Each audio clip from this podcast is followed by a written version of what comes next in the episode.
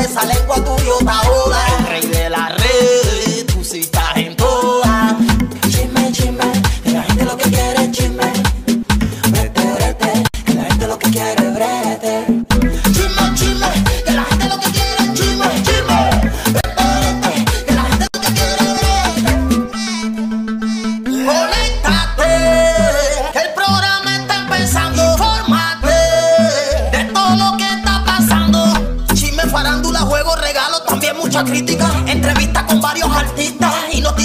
Noticias que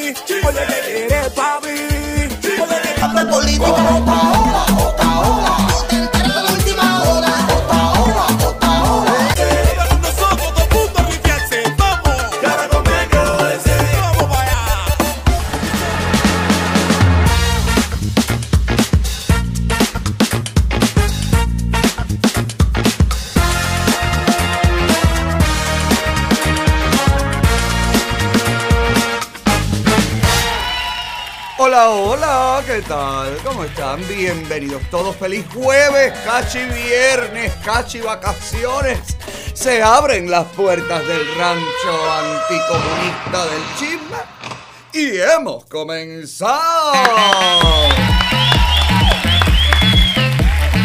Sí, señor, estamos en vivo cortesía de Cubanos por el Mundo, nuestra casa, nuestra plataforma principal y usted nos puede seguir en este instante a través de Facebook, YouTube, eh, Twitter, Instagram. Sígame por favor en todas mis eh, redes personales. Alex Otaola y Otaola en Getter en True Social y en Twitter. Alex Otaola Oficial en Facebook. Alexander Otaola en TikTok e Instagram. Y en YouTube soy Alex Otaola. Dele a las notificaciones, a las campanitas, manténgase conectado con nosotros y recuerde su identidad. que Este show está 100% protegida. ¿Cómo están, borrachos? Bien, bien, bien. Óyeme, yo estoy ya a punto de las vacaciones, me siento cada vez más libre, cada vez más liberado, cada vez más, más desconectado, estoy loco ya y ahora que, sé que vamos a pagar préstamos estudiantiles de gente que no conocemos, oye, me siento todavía más feliz. ¿Vieron lo nuevo de Biden? Viste que Chochín dijo que perdonar todos los préstamos, dale, todos los préstamos federales perdonados. Imagínate tú, ¿quién va a pagar eso? Porque no lo va a pagar la Pelosi, seguramente no van a pagar ellos, seguramente no van a demandar ningún dinero a Ucrania para pagar esos préstamos. Seguramente la estrategia es que la paguemos todos nosotros con nuestros impuestos y la subida por aquí y la subida por allá y la contrasubida por acá. Yo me siento, oye, feliz. Voy a pagarle las carreras a gente que yo no conozco.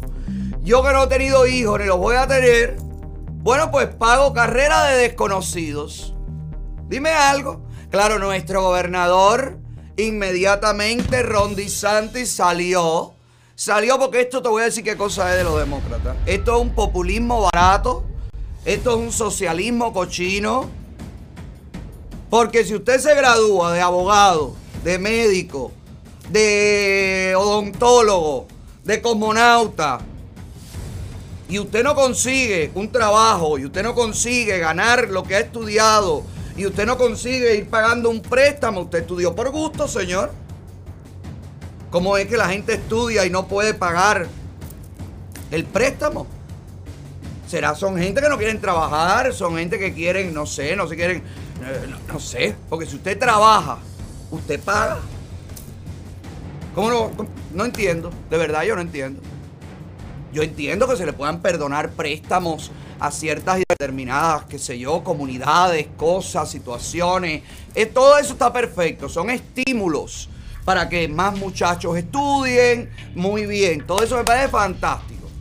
Pero que usted en medio de una campaña política, usted diga lo que di- contradijo hace un tiempo atrás, porque hace un tiempo atrás usted recuerda que él mismo salió diciendo que no se iban a perdonar los préstamos estudiantiles. Y en este programa dijimos, pero usted lo prometió en campaña, usted se acuerda que en campaña él lo usó. Bueno, como la cosa en noviembre está caliente, caliente y las primarias en todas partes han demostrado que va a ser una ola roja, un muro rojo que se va a extender por todos los Estados Unidos. Ellos están retomando las promesas no cumplidas, como por ejemplo los préstamos estudiantiles. Y ahí de lo más bonito todo, porque yo recuerdo que la Pelosi, en algún momento, la Pelosi, mano derecha, pie derecho, dedo chiquito, dijo hace un tiempo que el presidente no tenía la autoridad para perdonar los préstamos, que él los puede posponer, que él puede poner plazo, que él puede todo eso. Pero que eso pertenece al Congreso, la decisión. Mire aquí. People think that the President of the United States Is this more on the subject than you ever want to know? Will you let me know? People think that the President of the United States has the power for debt forgiveness. He does not. He can postpone, he can delay, but he does not have that power. That would that has to be an act of Congress. Ok. De, desboronadito esto. Ay, así me gusta a mí. Así me gusta a mí. Te das cuenta que las campañas que vienen son de la suciedad y la mentira más profunda. Para atraer el voto joven, para atraer el voto del universitario, para tratar de atraer el voto del que no ha votado, el que no se ha inscrito a votar jamás, quizás están prometiendo quitar los préstamos. Una cosa que hace unos meses atrás dijeron que no iban a hacer, que no podían hacer. Pero bueno, el que tiene mala memoria comete los mismos errores una y otra vez. Mire lo que dijo nuestro gobernador que también tiene toda la razón. Uh, it's very unfair, you know, to have a truck driver have to pay back a loan from somebody that got like a PhD in gender studies. That's not fair. That's not right.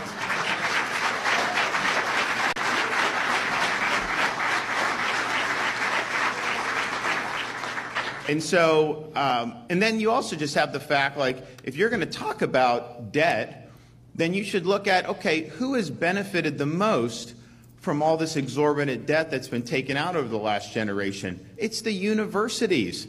They have bloated administrative budgets. They have all this, although in Florida, since I've been governor, no tuition increases at our state universities. We haven't allowed that. Ay, Dios mío, ahora va a salir Charlie Cría a decir el gobernador.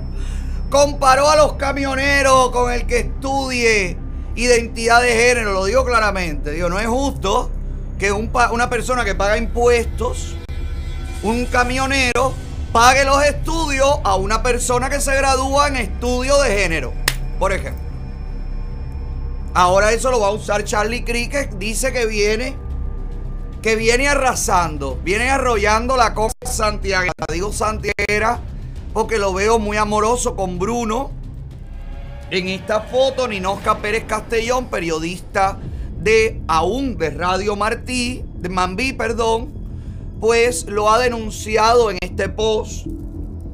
Habla de todo, reta al gobernador, reta a todo el mundo, viene arrasando según él, pero no habla de estos tristes momentos cuando en el 2019 se puso genufléxico frente a la dictadura más larga de todo el hemisferio. Díganme algo. Ese va a ser, dice él, nuestro próximo gobernador demócrata.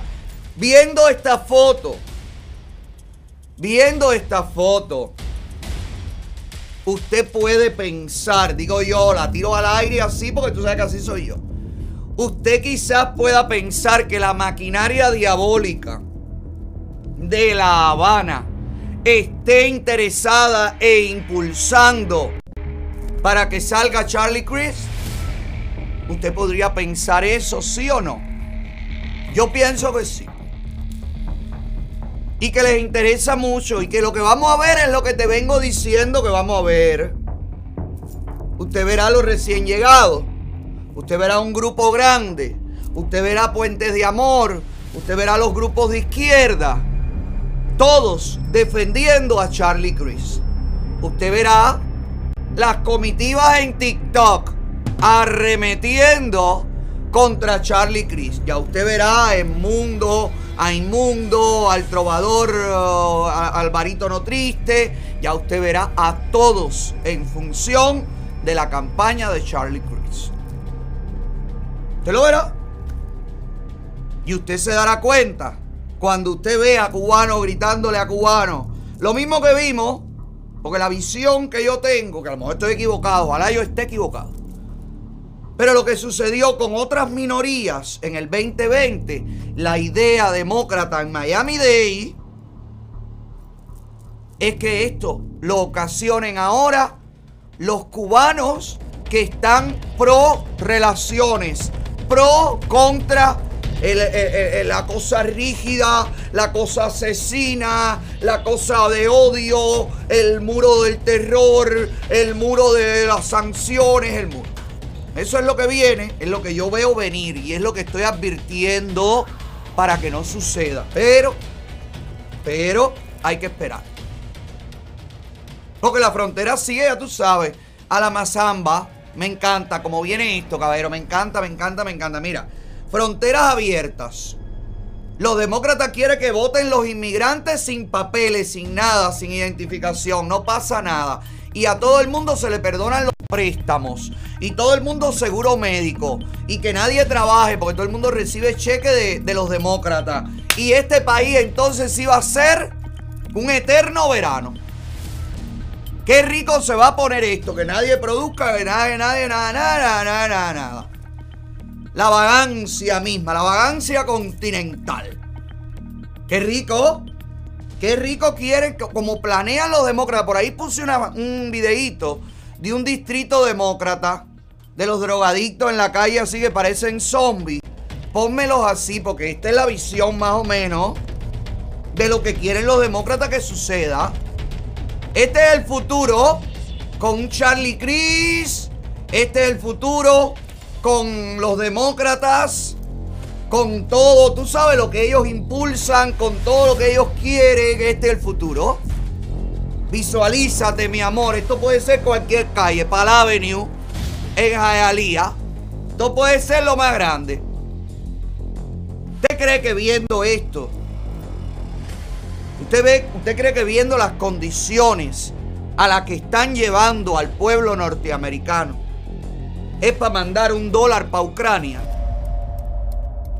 ¿Es para destinar billones de dólares a comprar trigo para repartírselo aquí en, en qué países de Latinoamérica? Dígame la verdad, caballero.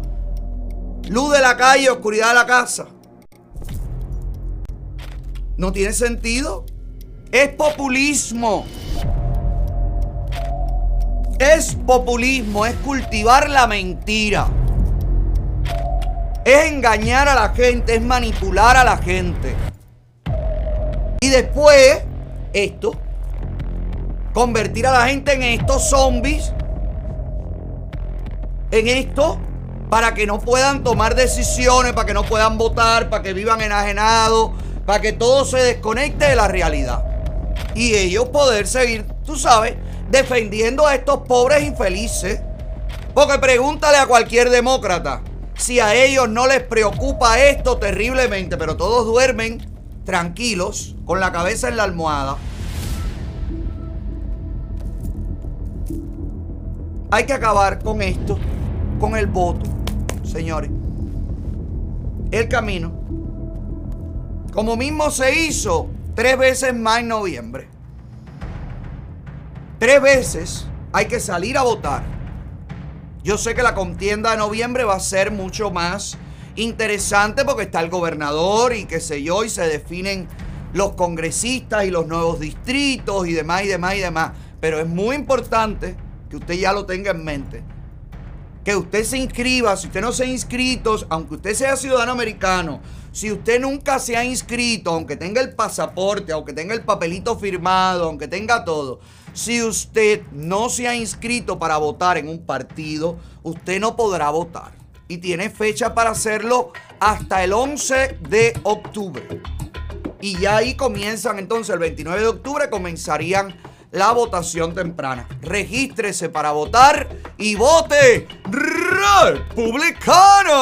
Yo quiero el voto republicano. Yo voto republicano.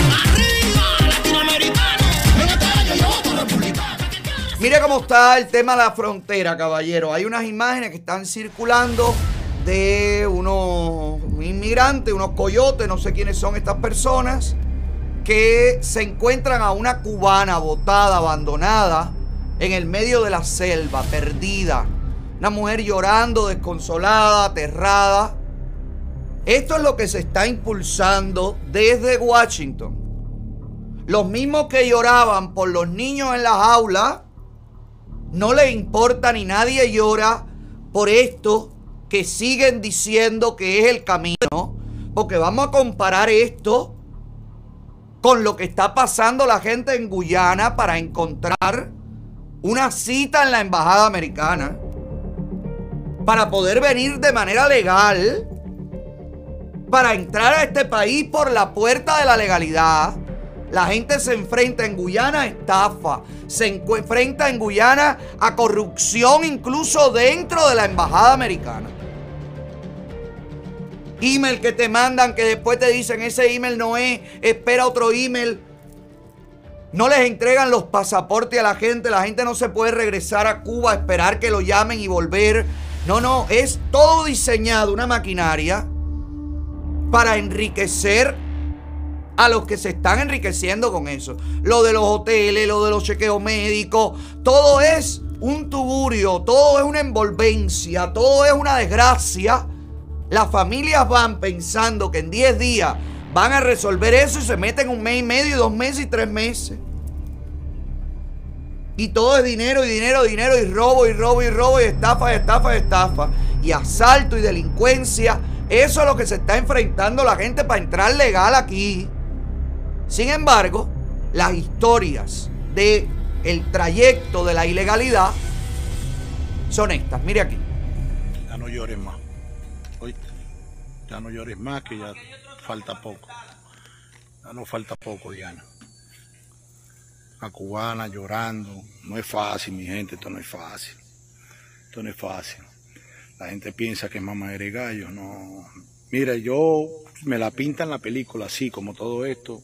Así, aquí es como es esto aquí adentro. Yo no me vengo, yo. No.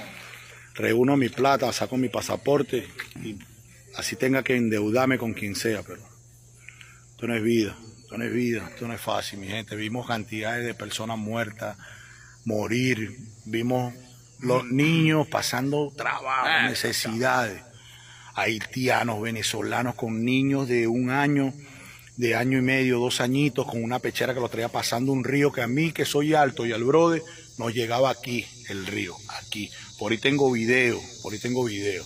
Lo que pasa es que no se puede grabar tanto, por la razón siguiente, que nos cayeron más de siete palos de agua.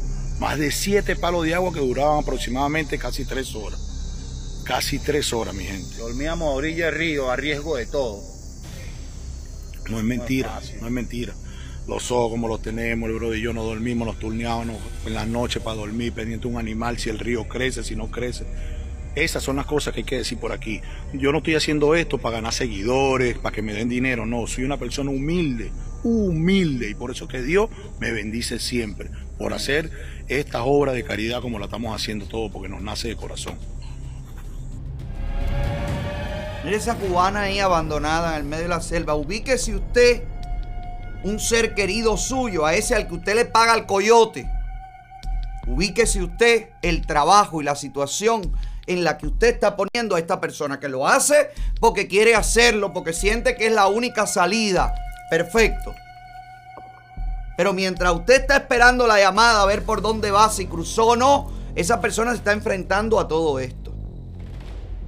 Mire esa mujer semidesnuda en medio de una selva que la rescata, se encuentra con cualquiera. Este- esta gente pueden ser buena, pueden ser mala. Y esa puede ser tu hija, puede ser tu madre, puede ser tu hermano. Esto tiene que parar. Tiene que parar la gente de decirle, vengan, vengan, dale, haz ahora, vuélvelo a hacer, síguelo haciendo. Por favor, mire esta otra, este otro video de personas que venían caminando con niños y se encontraron un jaguar. Mire para esto, un león de montaña, un no sé qué, mire aquí.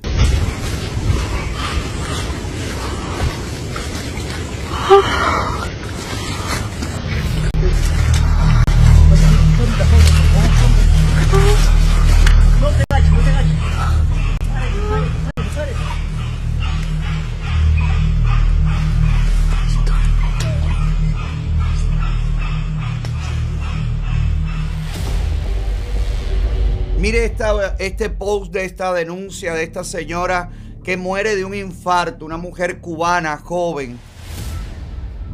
Según estuve leyendo, creo que era doctora que estaba, eh, había salido de una de las misiones. Señor, está muriendo gente. De verdad, en serio. Y estos son los que nos enteramos. Gente que no nos enteramos.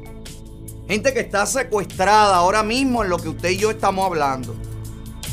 Mujeres que están siendo violadas en lo que usted y yo estamos hablando. Hombres, menores. Hay que parar esto, señores. De verdad, en serio. La administración norteamericana no tiene disposición absolutamente de nada.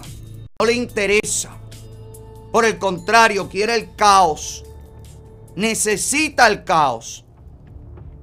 Pero usted puede pararlo con su familia. Usted puede pararlo. Todos y cada uno podemos decir, por favor, paren. No lo hagan, paren. Mire este post. Mire esto. Esta es la gente recién llegada aquí. Oficinas federales. Usted vive aquí, usted quiere cambiar su dirección, usted quiere hacer algo que en el internet no puede por JKY.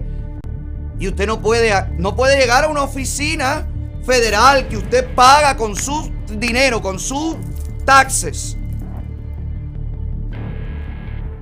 Porque está llena de gente que la misma familia le dice, ven, ven, dale, sí, dale, que aquí todo el mundo dale, que tú puedes, dale. Y después lo deja allí.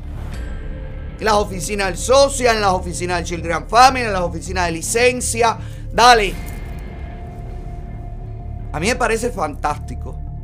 Pero no puede ser que esta administración, señores, le dé las totales, la total facilidad a la ilegalidad y a la gente que está tratando de, venir con una visa, los pone en- en la peor situación del mundo. ¿Qué esperan para abrir si ya abrieron la embajada, la sección de interés en La Habana? ¿Qué esperan para transferir todas las citas allí? ¿Por qué tienen que seguir los cubanos yendo a Guyana? Si ya lo están haciendo, ya no están haciendo padre, hijo, hijo y madre, ya háganlos todos allí. Que hay poco personal, hagan menos citas en el día. La gente tendrá que esperar más, tendrá que esperar más. Pero están allí peores que tengan que esperar un mes, dos meses en Guyana. Mientras le están sacando la vida a los familiares aquí, a los familiares allá y a todas partes. Menores de edad, señores menores de edad que los padres tienen que ir a buscar a Guyana, que tienen que dejar de trabajar. Esto es una locura. Esto no hay quien lo entienda. Tengo contacto con Guyana. Hay una opositora. Voy a ver, Sandy, si puedes conectarla. Hay una opositora que hemos visto en múltiples videos que está en Guyana en una situación terrible, una situación calle, en una situación de desamparo total. Primero a mí me lo habían dicho hace como dos, tres semanas. Yo realmente no creí que esto estuviera pasando porque ella ha colaborado con canales de, de internet, ella ha colaborado y pertenece a organizaciones. Existen organizaciones en este exilio que tienen fondos destinados para ayudar a los opositores en esta situación. Yo no, yo no lo creí realmente. Me volvieron a escribir, la gente, los seguidores me siguieron escribiendo. Hasta hoy que hay una persona que me dice, yo pensé que realmente a ti te interesaba ayudar a, los- a los opositores. Digo, bueno, espérate, déjame, déjame ver porque es que lo que me están diciendo aquí esto no tiene ni pie ni cabeza. Contactamos, pedí un número de teléfono, contactamos y realmente la situación es tal y como nos los habían contado. Vamos a hacer contacto hasta Guyana con Ariadna Mena Rubio, opositora cubana, la cual hemos visto en múltiples videos y denuncias. Bienvenida, Ariadna. Hola, buenas noches, buenas noches. Buenas noches, Ariadna. ¿Cómo estás? ¿Cómo llegaste a Guyana? Bueno, eh, bueno, antes de todo, gracias, gracias por la, por participar, por la entrevista en tu programa, gracias, muchísimas gracias a ti y a todo el equipo. Gracias Bueno, a ti estoy- por, por dejar por dejar enterarnos de este de esto que está pasando, Ariana. Realmente yo no, no, no daba crédito a que esto estuviera ocurriendo. ¿Cómo tú llegaste a Guyana? Sí, amor, mira, yo llego a Guyana porque el problema es que a mí la seguridad del Estado eh, me amenaza, me amenaza de muerte o de prisión. O sea, yo tenía tres caminos. O me amenazaron de, amena- de muerte, de prisión o de irme del país. Eso fue lo, que- lo primero que me sucede. Cuando a mí me cogen, cuando a mí me cogen aquella noche fatídica y me llevan para los límites entre Habana y Matanza, en un cañaveral por un pueblito que después me entero que se llama Aguacate. Eh, ellos me secuestran y me llevan para ese lugar donde me ponen un arma en la cabeza y me explican todas estas situaciones. O me voy del país o me matan, que era muy fácil matarme y desaparecerme, porque en Cuba para nadie es nuevo de que ellos te matan y hacen lo que le da la gana y, y quedan impunes. Y entonces cuando esto está sucediendo, yo realmente estaba en el medio de la nada con todas estas cantidades de esbirros, con todas estas cantidades, porque habían bastante, ¿no? Habían hasta policía, hombres vestidos de policía. De hecho, a mí me secuestran en un carro particular y detrás iban patrulla. Eh, un solo hombre fue el que me puso la pistola en la cabeza y me, o sea, la rastrilló y todo, y fue el que siempre se mantuvo hablándome y diciéndome y ofendiéndome, empujándome y agrediéndome. Fue un solo oficial. Bueno, ya de ahí ellos cogen y me dice, él me dice, viste que fácil es matarte y no pasa nada y tirarte aquí y no pasa nada. Y con el tiempo las auras dirán, y así como muchos casos nosotros hemos tenido. Así me dice él a mí de buenas a primeras me dice, te estoy diciendo que tienes tres elecciones, o te vas del país, o te metemos presa, o te matamos. La más fácil es matarte, porque lo más fácil que hay en el mundo es matarte. Ya, en eso ellos cogen y él da como una orden, parece que él era el jefe o el que lideraba eso ahí, y todos se van y me dejan en el medio de la nada, en el medio de la nada que yo no sabía ni dónde estaba. Bien, cuando yo cojo, tú sabes, asustada, súper temerosa, porque estaba en el medio de la nada y sola y sola y con un arma que me habían acabado de quitar de la cabeza. Y tu reacción, todo- Ariana, perdóname, pero para tener una idea de todo, tu reacción cuando te ponen el arma en la cabeza, cuando te están diciendo todo esto, ¿cuál fue tu postura? Eh, ¿Te quebraste? ¿Empezaste a llorar? ¿Te dio un No, ataque no, no, histeria? no, no empecé a llorar. No empecé a llorar porque créeme que cuando uno, yo llevo muchos años dentro de la resistencia y hay cosas que te enseñan y te van preparando psicológicamente, ¿ves? Eh, sí me sentí con un miedo terrible, yo no te puedo decir que no. Yo entiende, por muy fuerte que yo quise ser, yo me sentí con un miedo, pero no me dio la gana de llorar. ¿Entiendes? Porque yo dije, no me da la gana de llorar. Ya si lo vas a hacer, que lo hagas, ¿entiendes? Porque al final uno se muere una sola vez. Eso fue, eso fue lo que yo le dije a él. Bueno, si vas a disparar, tira, si al final uno se muere una sola vez. Pero no estés formando todo esta Si para ellos, si ellos te dicen que lo más fácil es matarte y que tienes otras opciones, entonces, ¿por qué prefieren darte las otras opciones a no matarte? Evidentemente, ellos no pueden ir matando por ahí dejando los cuerpos, eso está claro, pero es la manera de intimidar. Es la manera Claro, de... claro, claro, pero cuando tú te encuentras en un escenario que tú estás, primeramente que te secuestran, primeramente, después que tú estás viendo que te están llevando y te están llevando, que no estamos hablando eh, de tipos eh, que te pasan la mano, estamos hablando tipos que nosotros sabemos bien claro de lo que son capaces. Represores, sí, claro, claro, claro. Porque nosotros sí tenemos bien consciente esas partes, ¿entiendes? De lo que ellos sí son capaces. Y y evidencia hay. Arianna, a ti te dejan abandonada allí, te dan las tres opciones. Tú regresas a La Habana, me imagino, agarrando botella, agarrando No, yo lo que salí de puedas. ahí gracias a un señor. Y el señor, yo ahí, yo le digo lo que me había pasado, lo que me había sucedido. Y el señor me lleva hasta el pueblo de ahí de Aguacate, que es cuando yo me entero que ese, ese es el pueblo de Aguacate. Y de a poco, ese, se- o sea, el, el señor logra discúlpame, parar una máquina y de ahí de a poco fue que yo contando más o menos, mira, yo estoy, se me secuestraron, qué sé yo, porque hay muchas personas que se solidarizan. Y en mi caso fue así. Yo le contaba lo que le estaba, me había sucedido. Llegó un momento de que así en uno de los carros yo empecé a llorar. Yo empecé a llorar porque ya, ya no pude más. La presión Eh, psicológica, claro. Exacto. Y ya cuando yo llego a mi casa, imagínate a mi familia que no sabía de mí, ellos siempre están al tanto y no, no tenían conocimiento de mí, no sabían de mí porque yo había salido a un mandado a casa de mi esposo que vivía cerca, que no es lejos.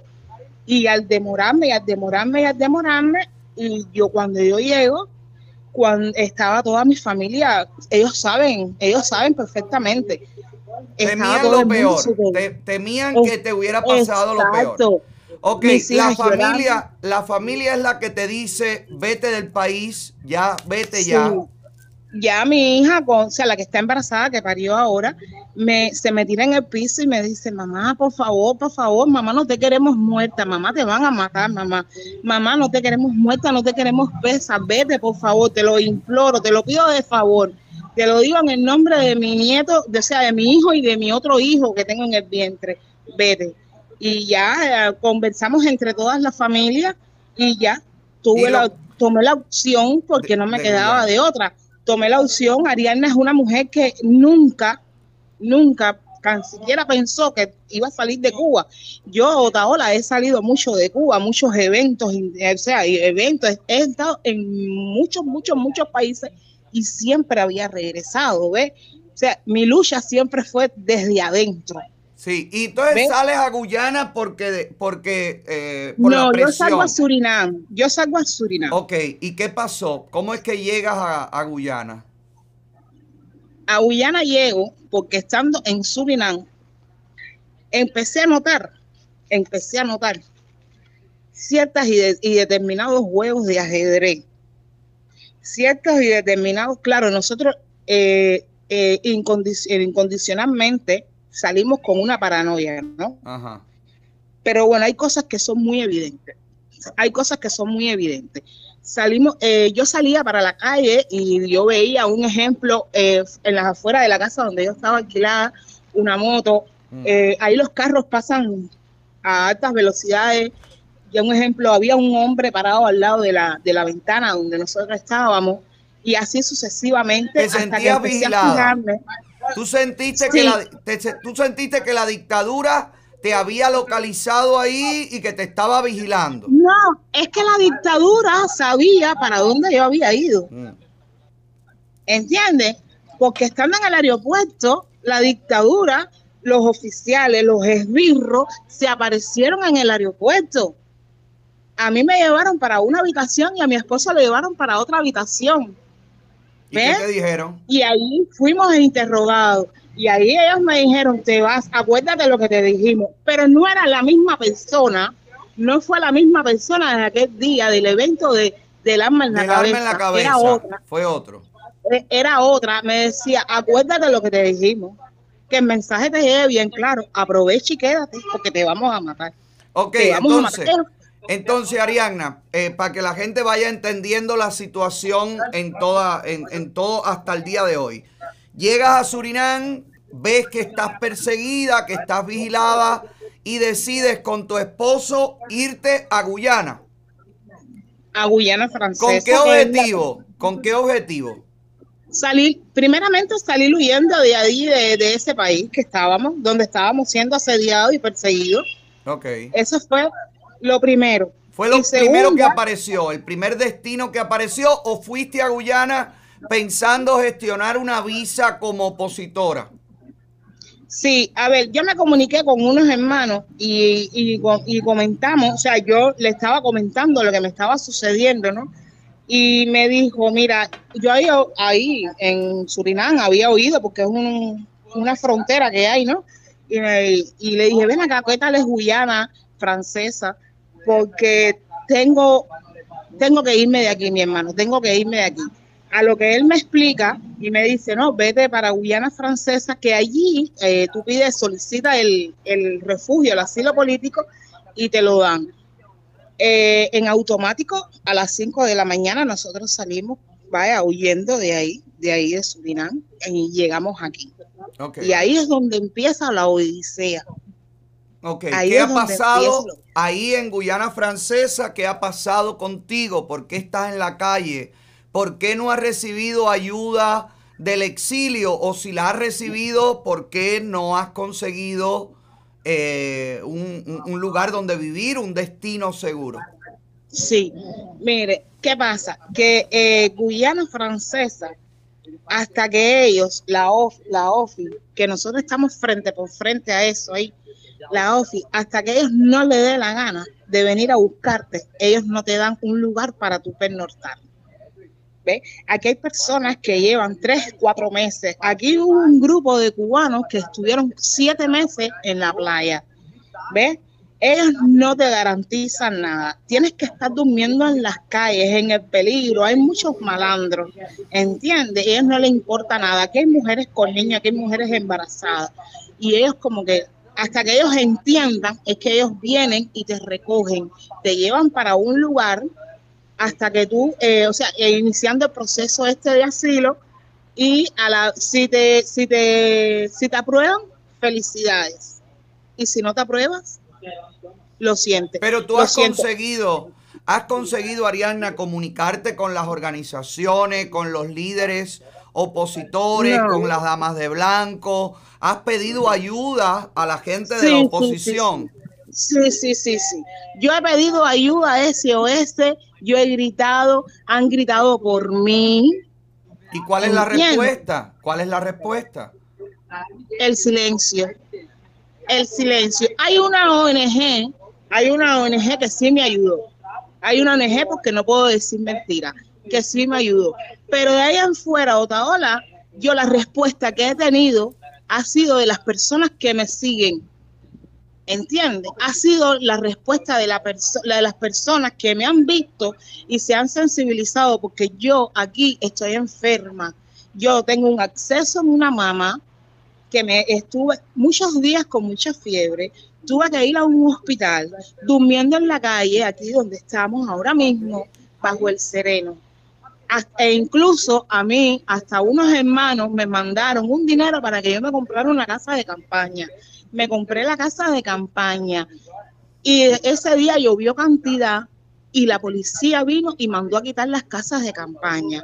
Y lo último que hizo la policía de este país fue que nos mandó a botar los colchones que nosotros habíamos recogido de las basuras. Vinieron ayer y se llevaron todos los colchones.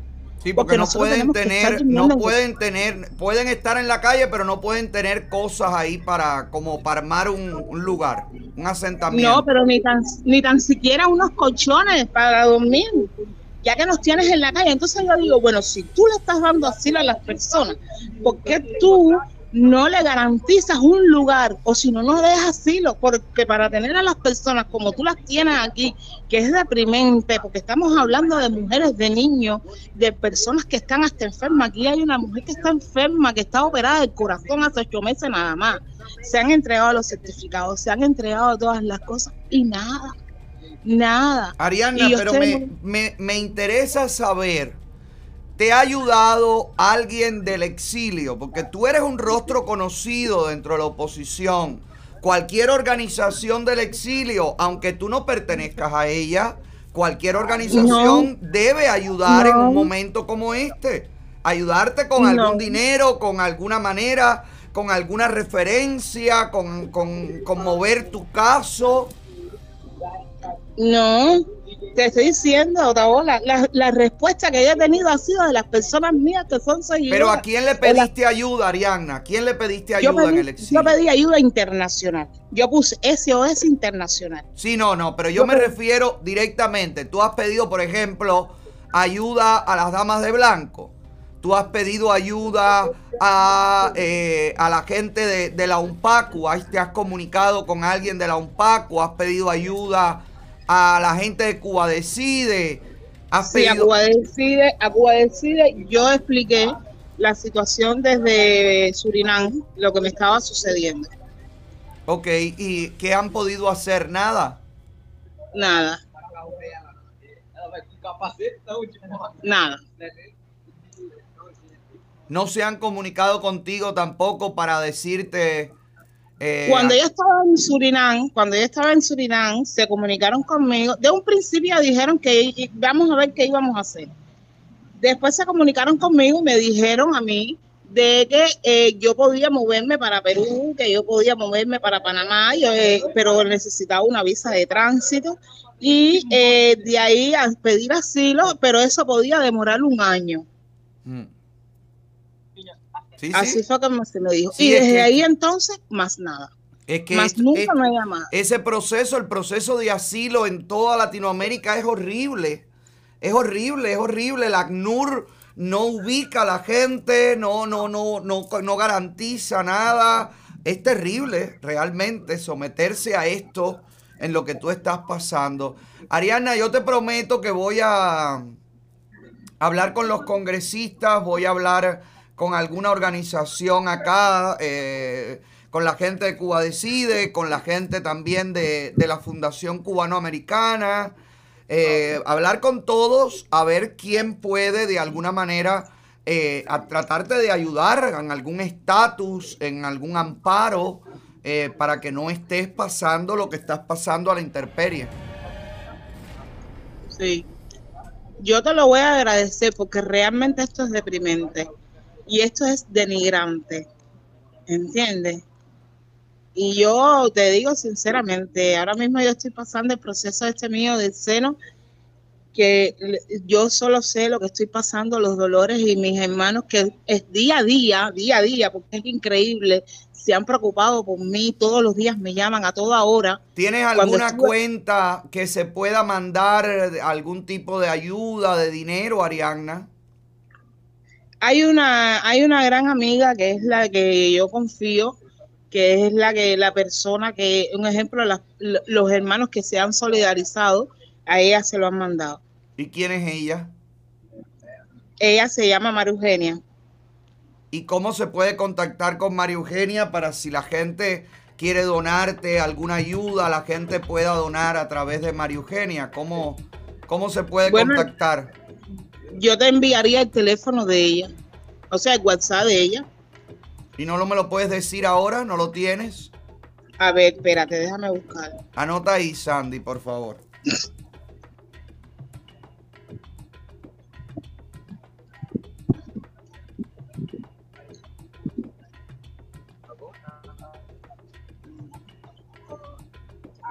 Es terrible, caballero. Yo, viendo a Arianna en esta situación, lo que me viene a la mente son los militantes del partido que entran por la frontera. Son los hijos de papá y mamá que entran con visa con nombre falso. Son los represores que llegan fingiendo. Son los, lo- los, lo- los, jefes de sectores, la mujer del político de no sé qué, eh, la mujer de Serrano, los hijos de los militares, los nietos de los... Y las personas que han puesto cara al dolor de todo un pueblo que ahora está despertando, pero que durante años se ha mantenido ajeno al dolor ajeno. A mí me parece esto realmente una vergüenza. De verdad lo digo. Esto me parece eh, lo peor que le puede pasar a una oposición. Viendo cómo puede venir Saili. Viendo cómo puede venir Juan, Pedro, María, José y los que están por venir, viendo los que cruzan frontera con maletines así, los que llegan desterrados a los aeropuertos europeos cargados como mulas, viendo todo eso, me da tremenda vergüenza con lo que está pasando Ariana. Ariana, tú que estás viviendo eso, ¿tú crees que una persona pueda hacer esta travesía o pueda someterse a esto que tú estás viviendo, llevando consigo tres gusanos llenos de ropa? No, para nada. Gracias. Para nada. Para nada. No se puede. Gracias. No se puede. Gracias. Dime el número, Ariana, por favor, para que la gente Sí. ayude el que pueda. más 17 86 Ajá. 69 5 14 14. Ok, es un número de aquí, ¿no? 786, Sandy. Sí. 786, ¿qué? ¿Cuál es el número? 786 ses- 695 14 14. Ok. 786-695-1414 es el número donde usted puede llamar, puede averiguar. No es mandar ahí nada, caballero.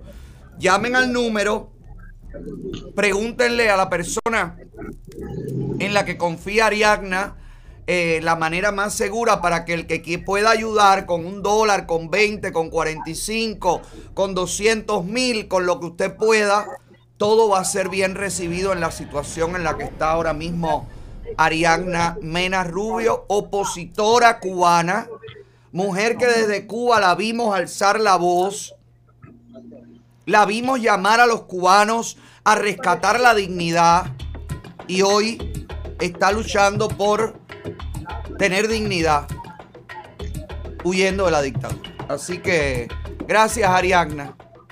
Gracias a ti, gracias a ti, muchísimas gracias. Estamos en contacto, estamos en contacto. Nosotros salimos de vacaciones eh, esta semana, pero igual vamos a quedarnos en contacto y todo lo que se pueda hacer, bueno, pues yo haré lo que pueda. Yo no te garantizo nada, pero llevaré esto frente a la gente que puede ayudar. Está bien, muchas gracias. Gracias Muchas a ti, gracias. cariño. Fuerza, un abrazo. Bueno, gracias. Bye. Y libertad. Libertad. Patria mi y vida. Patria y vida. La otra cara, la que no quiere ver nadie. Estas son la gente que no tiene familiares en Estados Unidos. Esta es la gente que no va a resolver ni con unos zapatos, ni con un paquete de leche en polvo, ni con una caja de jeringuilla, ni con que recojan medicina y las manden. Esta es la gente que no tiene quien le pague un coyote, quien no tiene quien le pague una cigarreta, que no tiene quien le mande MLC para ir a comprar y comer y poder vivir. Esta es la gente por la que estamos tratando de hablar en este programa hace años. Mientras las agencias de viaje venden, pero hasta la paz de los sepulcros. Mientras las mulas y los acólitos de la dictadura pretenden que todo el mundo done y rescate una economía fracasada y un proyecto social asesino. Aquí seguimos nosotros denunciando los casos como Ariana, que significan y representan una vergüenza para todos, todos y cada uno en este exilio. Yo recuerdo el caso de aquel opositor con problemas del corazón que terminó muriendo, que vivía bajo un puente y que nosotros también hicimos todo lo posible para que tuviera un apartamento, un plan 8 y gracias a Dios murió con dignidad. Esto es una vergüenza, caballero. Mucho, vamos a reunir para esto, vamos a hacer para aquello, mucha contramarcha, muchas iniciativas, mucho todo, mucho compren dólares, mucho, muchas reuniones, mucho gran que para ayudar a los presos políticos, a los familiares de los presos políticos, millones de organizaciones, 8 millones de organizaciones, todas avaladas, todas con reputación, pero cada vez que hay un, un opositor en esta posición de calle, en este desamparo total, todas y cada una de esas organizaciones y todos y cada uno de los que formamos parte del exilio, tenemos que sentir pena por lo mal que lo hemos hecho. A unos lo reciben con las puertas abiertas, gente que tiene videos dándole parte a la seguridad del Estado. A esos lo reciben, le hacen promesa, los cargan, le tiran globos, le tiran confeti y serpentina. Y al que sea de verdad comido el cable, jamás puesto el pecho, está abandonado en un país cualquiera, en una situación cualquiera, y a nadie le importa. Así vamos. Por eso es que yo no tengo piedad aquí con nadie, caballero. Por eso es que yo no tengo aquí compromiso con nadie. Yo me llevo bien con todo el mundo. Yo quiero colaborar con todo el mundo. Pero cuando yo veo esto, vamos a estado de SAT. Estado de SAT gana dinero para ayudar a la familia de los opositores. Y ahí vemos a Siley recogiendo dinero para ayudar a la familia de los opositores. Quiere decir que el dinero, ese dinero no está llegando a donde tiene que llegar. Porque cuando usted gana un dinero X, y pongo a estado de SAT como ejemplo, porque estoy claro de para qué es el grande estado de SAT. Los otros no lo tengo claro, el que lo recibe. Pero si hay opositores y usted recibe fondos para ayudar a la familia, usted tiene que ayudar a la familia de todos. La familia de todos, no la familia del opositor que te cae bien. Vamos a tratar de ayudar a Ariadna. Tratar. No me comprometo. Tratar de ayudar a Ariadna. Si usted puede ayudar a nivel económico con un dólar, con 10, con 100, con 250 mil, llame a este número, por favor.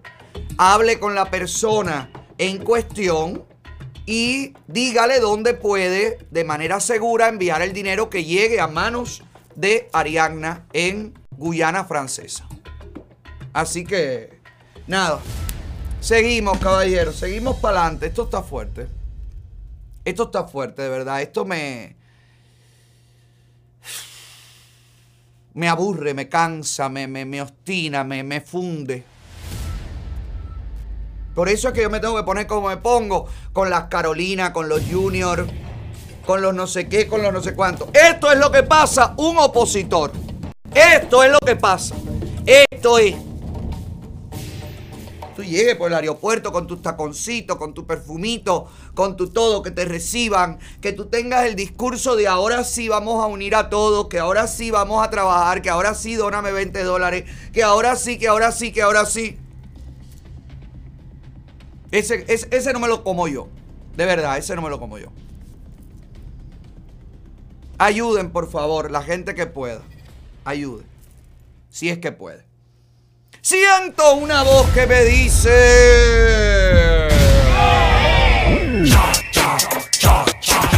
La gente quiere cha, cha, cha, cha. Oye, Gustavo, métete en el chat. Hace rato no saludo a la gente del chat. Este saludo viene presentado por el Palacio de los Trámites. Para toda esa gente que ya llegó, para toda esa gente que está buscando un estatus legal, para toda esa gente que está buscando eh, solucionar sus problemas, tener permiso de trabajo, poder aplicar para la residencia, informarse de cuáles son los pasos que debe dar la gente del Palacio de los Trámites, donde sus papeles se mueven, son paralegales y trabajan con notarios para llenar todos los formularios que usted debe entregar en el tiempo justo. ¿No me cree a mí? Bueno, mira, aquí hay personas que lo testifican. ¿Qué nos puede decir de, del proceso del Palacio de los Trámites? Bueno, estoy contento. Ya ahora mismo apliqué para la CID y salí con, con mi recibo papel para ir a aplicar para la licencia de conducir. Muchísimas gracias. Estamos para servirle, señor. Muchas gracias. Ya lo sabe, el Palacio de los Trámites, donde sus papeles se mueven. Palacio de los trámites,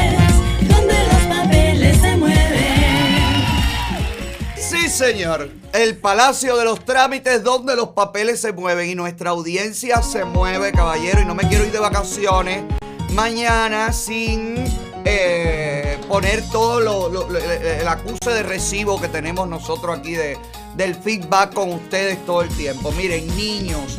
eh, la señora, ay, había una señora de una bandera arriba, que una señora que murió que era una de nuestras seguidoras más antiguas, ochenta y tantos años tenía, con Alzheimer, y su hija nos ha mandado la foto para que la recordemos, porque la señora dice que se divertía muchísimo viendo el programa. Así que fuerza para la familia y que descanse en paz la señora. Mira aquí el, el gatico. Es los colores, son los colores, caballeros. Los padres con los hijos, los hijos con las madres, las madres con las abuelas, las abuelas con las tías, todo el mundo nos ve, todo el mundo, los animales, los gatos, los perros, las madres, todo, todo el mundo.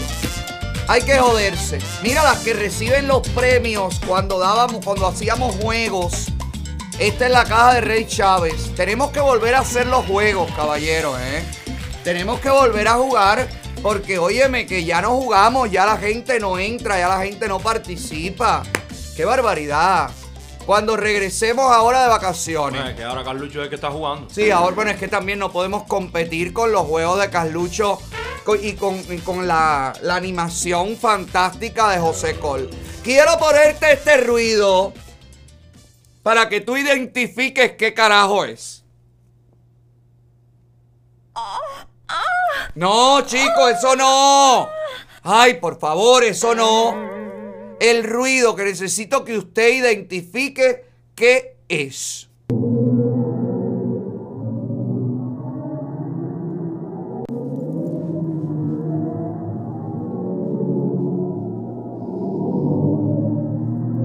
¿Qué usted cree que es eso? Dígame. No esté dando pistas. ¿Qué usted cree que es eso? Contesten ahí en el chat, por favor. Porque aquí hay dos misterios, dos misterios grandes. Identificar qué es este ruido, de dónde sale este ruido y también identificar para qué sirve una coco desfibriladora. Son dos cosas que ahora mismo a mí me tienen que no puedo dormir. ¿Usted vio cómo es que ahora sí van a construir el socialismo? ¿Usted vio que la economía cubana ha comenzado a despegar desde que tienen la primera coco desfibriladora del universo? Caballero, el único país del mundo que se cae a pedazos, que la gente no tiene que comer y hay cuatro come mierda soldadores dándole para crear la coco desfibriladora. Ay, padre, vamos a hacer contacto directo con el programa número uno de la internet en Cuba, el que quieren tumbar desde línea ya. No lo han conseguido y no lo van a conseguir. El puesto de.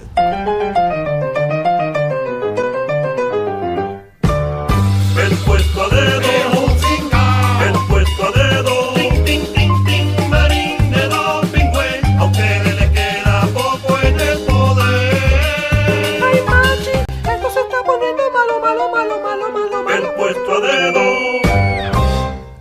Puesto a dedo viene presentado por AG Music Entertainment and Production. Si usted quiere tener el mejor party, la mejor actividad, la mejor fiesta, la mejor cosa corporativa para despedir el verano, para comenzar el otoño, para recibir la primavera cuando usted quiera, para despedir a la abuela que se va de viaje o a la que murió.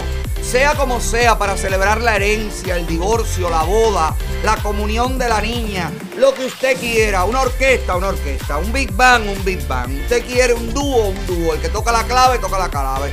El trío, la música electrónica, el DJ, lo que usted quiera. Todo lo consigue en G-Music Entertainment and Production. ¿Quieres la hora loca? ¿Quieres bailarinas exóticas, tragasables, come candela, escupe fuego? Todo lo consigues con Alain en AG Music Entertainment and Production, que está en production For your party.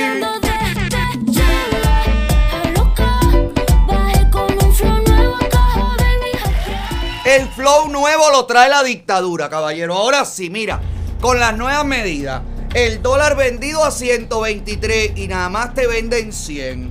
Fíjate, con la cocodefibriladora y cuando echen a andar la fábrica de choco bananina, tenemos que tumbarla rápido. Porque si esta gente echa a andar la cocodefibriladora y la fábrica de chocobananina, ahí sí se acaba ya. Se, eh, se nos van. Van a ir arriba y van a convertirse en el primer estado caribeño comunista poderoso. Por favor, se viene al primer mundo esta gente. Mire aquí cómo se lo informa a un pueblo que no tiene electricidad. A un pueblo que no tiene comida a un pueblo que no tienen aceite, que no tienen infraestructura, que no tienen calle, que no tienen excusado ni alcantarillado, no tienen acueducto, no tienen nada. Óyeme, el noticiero da como gran noticia la inauguración de la coco desfibriladora. Mira esto. Obtener las fibras largas y cortas y el sustrato que se emplea como abono para cualquier cultivo es el objetivo fundamental de la desfibradora de coco de Baracoa.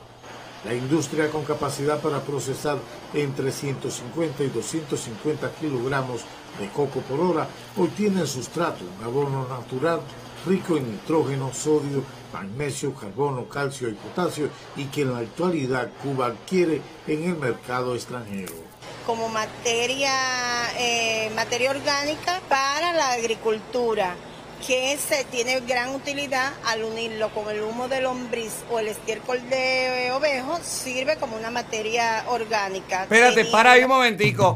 El estiércol de ovejo y el humo de lombriz sirve como abono natural sin tener que tener la cocofibriladora esta.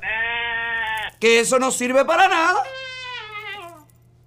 Mire todo el tiempo que gastan, electricidad, eh, energía. La vieja esta le cobra un salario. Los obreros de la cocofibriladora. La cocofibriladora esta es el despeluzamiento de la cáscara de coco de toda la vida. Porque no contratan 35 personas, cada una con un machete, y, can, can, can, y le dan trabajo a 35 familias. No vamos a crear óigame, el último descubrimiento del hombre. La despeluzadora de coco. Ay, pero qué triste me da a mí. No, de este coco no. Ay, padre. Será una máquina de tortura que, que crearon para torturar al líder opositor. Coco. Ya que tú tienes representante de la FAN tú aquí. Mira. Ariadna Mena Rubio está votada en las calles. ¿Usted cree, señor líder opositor ganador del premio Sájarov, que podamos ayudar a la hermana? Digo yo, a lo mejor, ¿verdad? Ponga en contacto a su representante aquí en Tierras de Libertad para que pueda solucionar esto con sus contactos. Él se lleva también con el líder de la minoría, ¿verdad? Gente que lo quiere tanto, Ileana Rosletinin. Entonces que utilice esos conectos para ayudar a la hermana.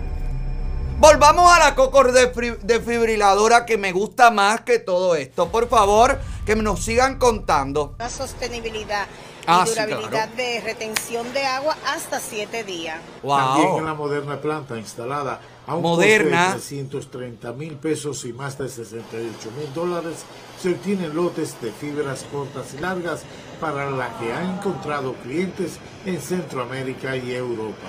Se pueden utilizar para Ahora hacer sí. colchones, hacer eh, almohadones. Oye. Se utiliza eh, fuera de Cuba para lo- los pisos de los campos de fútbol, Oye. para aislamiento para los aviones.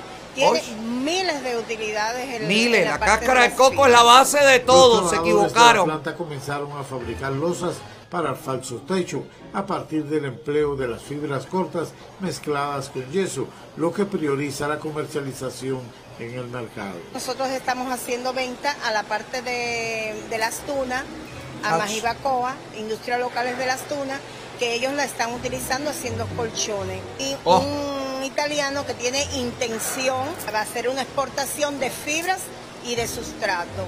En el caso del sustrato para la agricultura, ¿te está comprando el sustrato?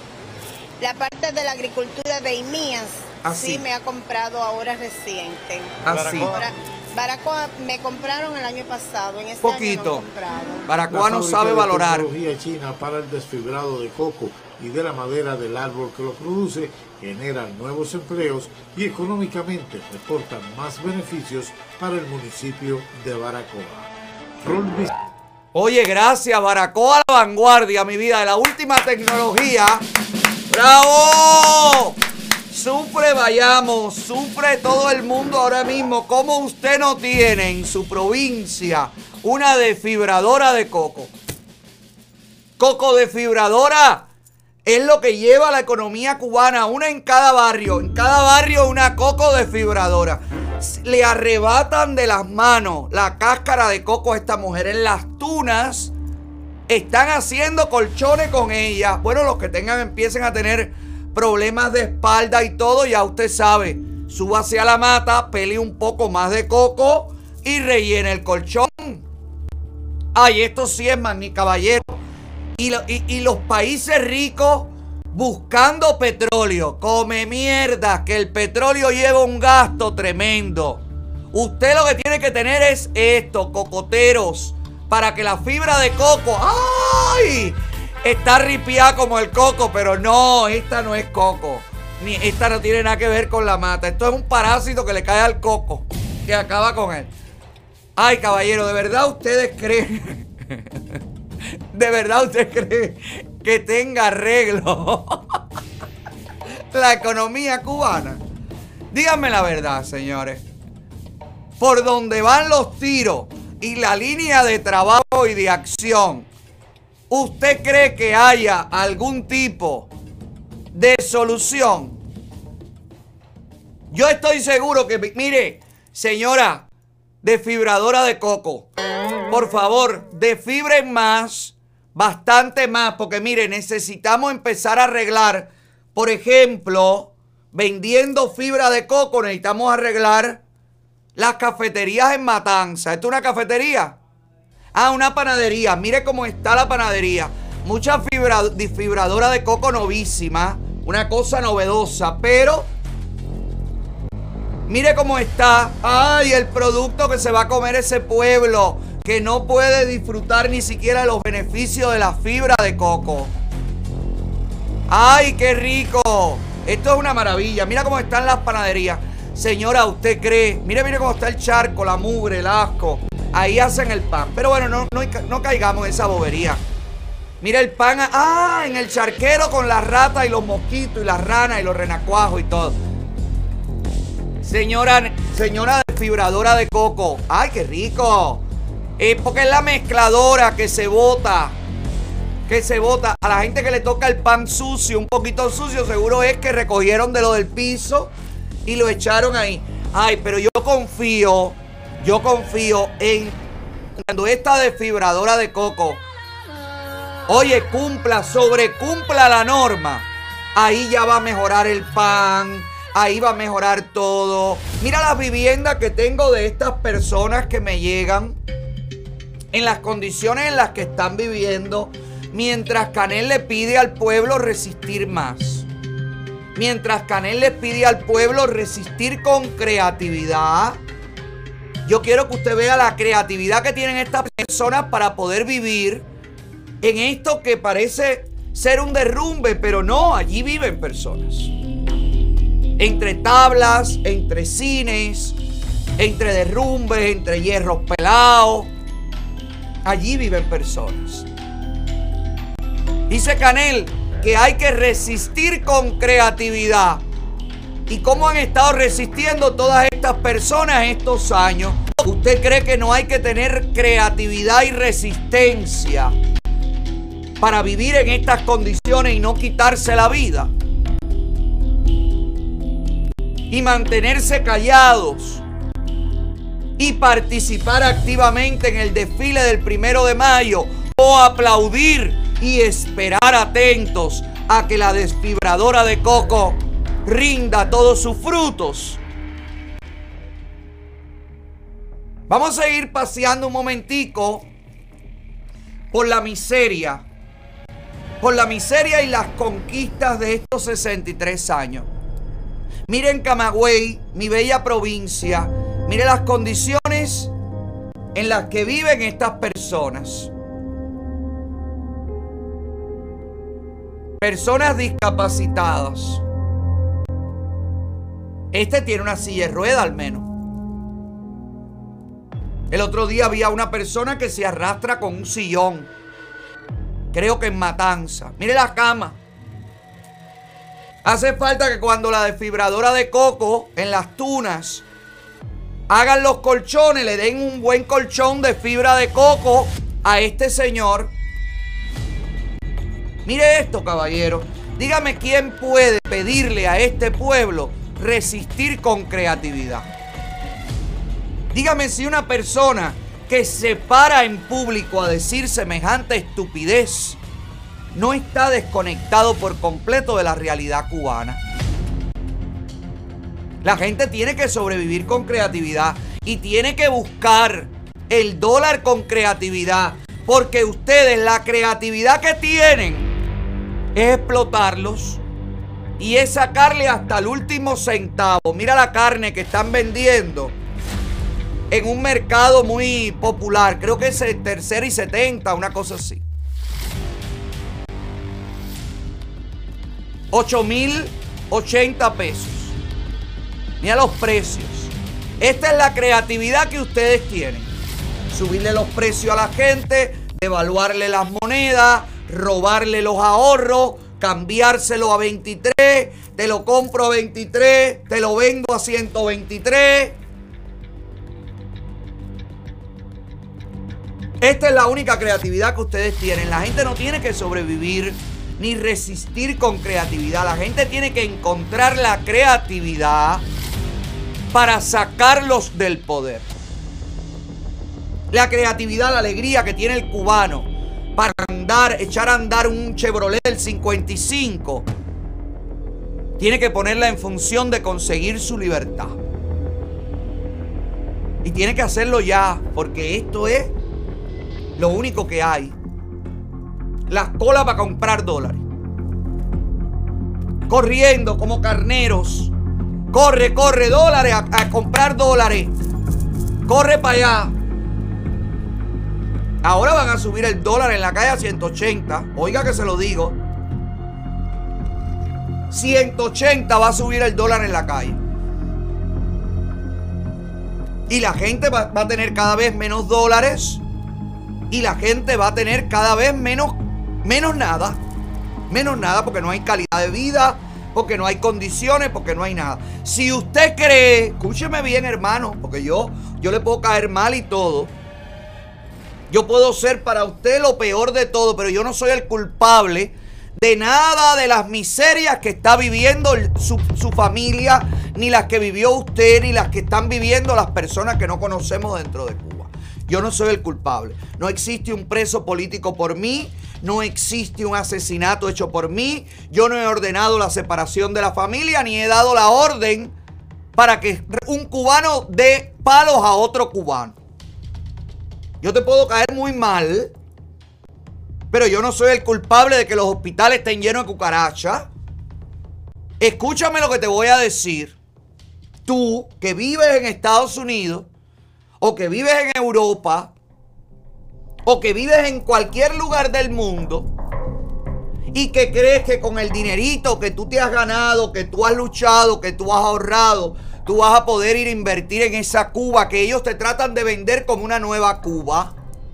Con posibilidades de negocio, que va a ser diferente, que todo va a ir cambiando poco a poco. Todo es mentira, hermano. Y te voy a poner ejemplos claros de europeos, cubanos europeos, que se han repatriado a la isla confiando en que tienen el derecho de llevarse un contenedor. Y que tienen el derecho de mandar y que tienen el derecho de llevar y que tienen el derecho y que tienen el derecho. Yo te voy a mostrar a dónde llegan los derechos que te dan los dictadores. Tengo videos exclusivos de la corrupción que hay dentro de Palco. Tengo videos exclusivos que demuestran que ni usted regresando a vivir en Cuba, ni usted mandándole dólares a sus familiares, ni mandándole pacotilla en un contenedor, usted le va a solucionar la vida a nadie, porque en un país donde la miseria impera, la envidia es la que prolifera. Si yo no tengo nada, usted no lo va a tener. Si usted está tuerto, yo me, te, me tengo que sacar un ojo. Es así la vida. Y es así lo que han cosechado en el pueblo cubano con los CDR, con la FMC, con toda la, envidia, el chanchullo, la vecina, la vigilante, eh, todo lo que conocemos. Pero si tú que cambiaste, que te fuiste, que tuviste 15 años viviendo en X lugar del mundo. Y como tú cambiaste y como tu realidad cambió, a ti se te olvidó la realidad de Cuba y tú crees que Cuba ya cambió. Yo te voy a demostrar que aquí el único que cambió fuiste tú y que estás a punto de cometer el peor error de tu vida. Estos son los almacenes. Ponme primero el que no tiene audio ni tiene nada, Sandy. El que no tiene conversación. Estos son los almacenes de palco en Cuba. Allí están llegando o llegan todas las cargas. Los españoles, los europeos que se están repatriando a la isla, lo están haciendo con la promesa de que los dejan llevar un contenedor. Yo quiero que usted vea, mire aquí los almacenes, mire aquí los lugares, mire todo. Yo quiero que usted vea las fotos donde están los contenedores y todos estos bultos que están fuera de los contenedores. Todos esos bultos son mercancía decomisada por la aduana general de la República de Cuba. Hemos puesto aquí videos de contenedores enteros completamente decomisados. Y ahora vamos a ver un video donde personas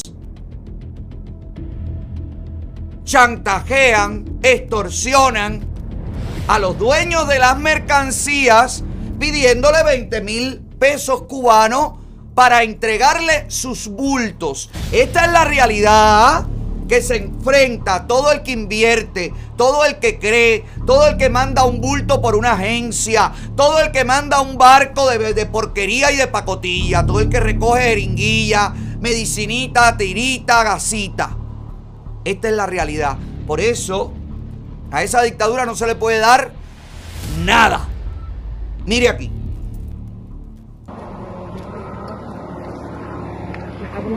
¿Cómo se ve la la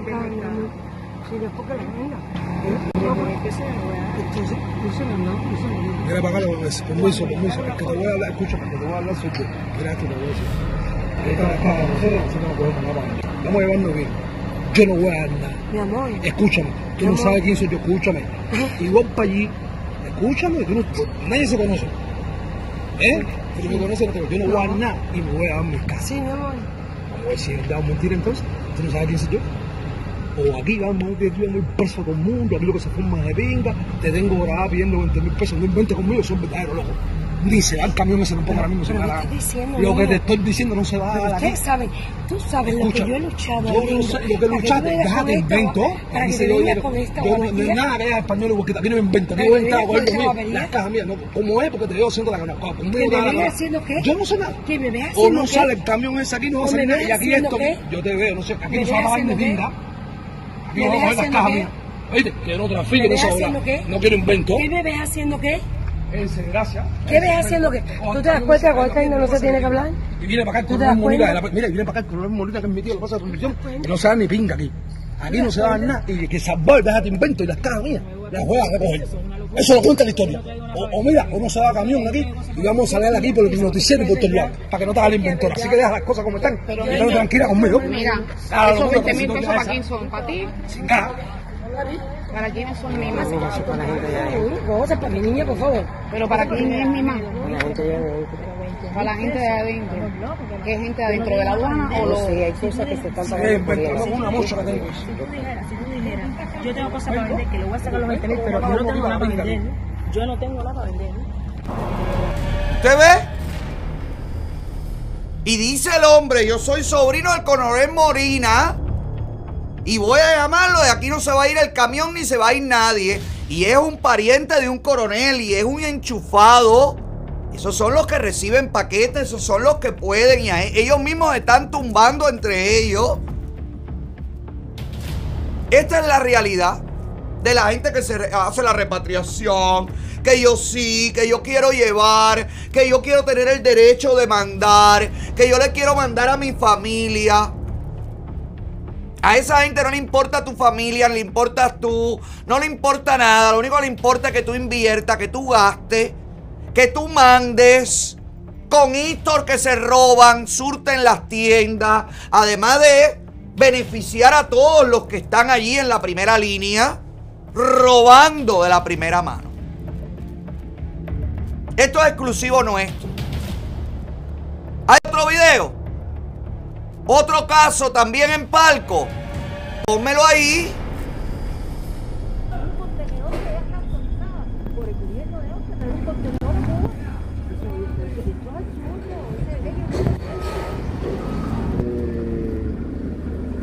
Gente la van a matar así. Que siguen tirando fotos y grabando y que, que van a la policía. ¿me entiendes? Que la llame. Eso, compadre, que la llame. Ellos no saben quién son nosotros. Mira, mira, mira, hermano, mira. Vas a perder. Sí, ya, ya, ya, ya, ya tenemos que grabar. Guarda tu teléfono. ¿entiendes? Ya ya grabamos. De todas formas, ay, tranquilo, que tú vas a ver hasta dónde vayas, porque ellos todavía ni saben ni quién es uno. ni nada. Tranquilo. Tranquilo, porque eso la mayoría eso se queda. Porque yo vivo ya hace 17 años, pero no soy tan cubana como tú. ¿Tú crees que la condición de cualquier país ahora es para que no Hasta medicamentos, Hasta mira, medicamentos. ¿Tú sabes cuántos diabéticos aquí? La otra vez yo me fui al país y esos medicamentos los Compañero, subieron a- al oiga, hospital. usted puede venir un momentico, usted puede venir un momentico a atender aquí. Eso no es así, Dios mío, no es así. Me lo arrepiento, mantenga la calma. Sí, sí, yo lo voy a mantener. Van a llamar a la policía.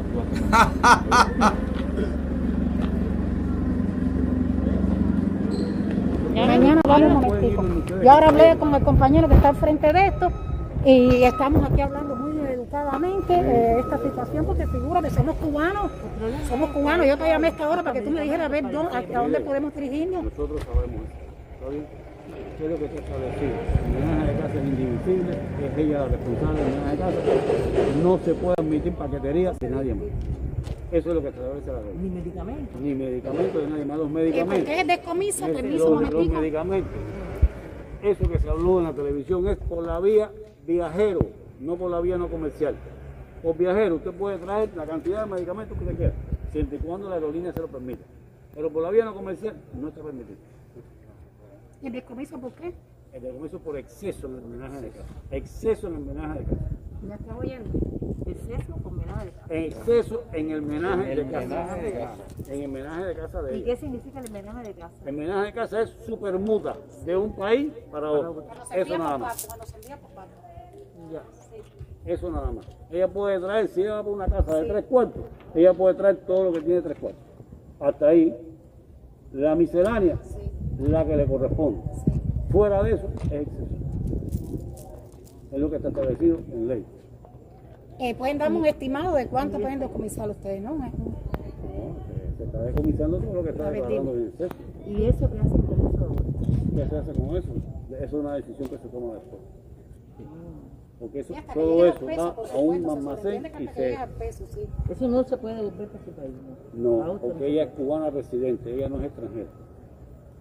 Cubana si fuera, residente. sí, cubana residente. Si ella fuera cubana no residente y viviera en el exterior, entonces sí tenía derecho de embarque. ¿Cómo A qué? exportar su mercancía, pero no tiene derecho a exportar su Ah, ya, ya, sí, ya te entiendo ya. Ya te entiendo. Es Sí, lo que está sucediendo. No sí, sí, cosa. ya te entiendo ya. Nosotros no quisiéramos estar hasta ahora aquí, haciendo lo que se está haciendo ya. Pero ¿De cuántos expresados? quienes dictan las la- las resoluciones son los ministerios. Yo hago lo que dice el ministerio.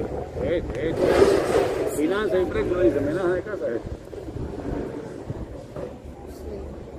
Pero qué pena, con las condiciones que Ya, se yo mañana, yo mañana- no es, que mira, le voy a decir algo más. Yo Este mañana no temprano voy para allá, Este es el undécimo contenedor que De viene del mismo no. lugar. Está bien, si que no te vuelves, viene de lo- Europa, de Europa. Ah, porque Si no te vuelves. A ver, hay que lo trajo por por ¿Por qué usted piensa que nosotros no somos humanos y nosotros no Mi vida, entendemos? no No estamos pensando estamos- eso, No es estamos para que- pensando, claro, se están conversando bien Lo conmigo. que pasa es Lo que que había que decir qué puedo llevar en el menaje, qué no puedo llevar. Y eso la agencia Barco lo explica bien claro cuando hace el contrato.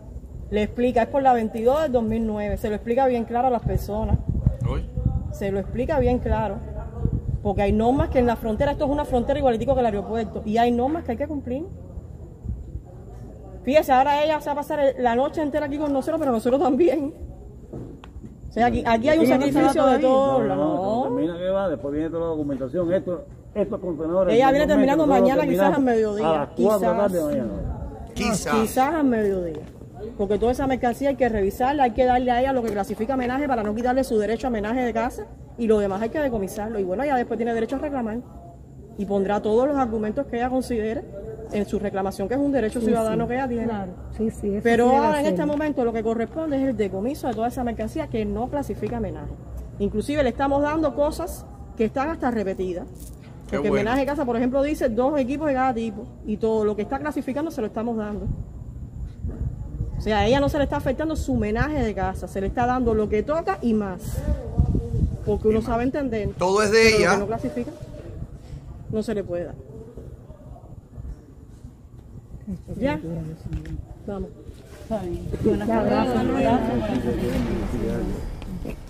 Para que usted vea que esto es tierra de nadie, esto es el pantano del olvido. Y allí mueren, por supuesto, asfixiados los come mierda que creen que ha cambiado algo.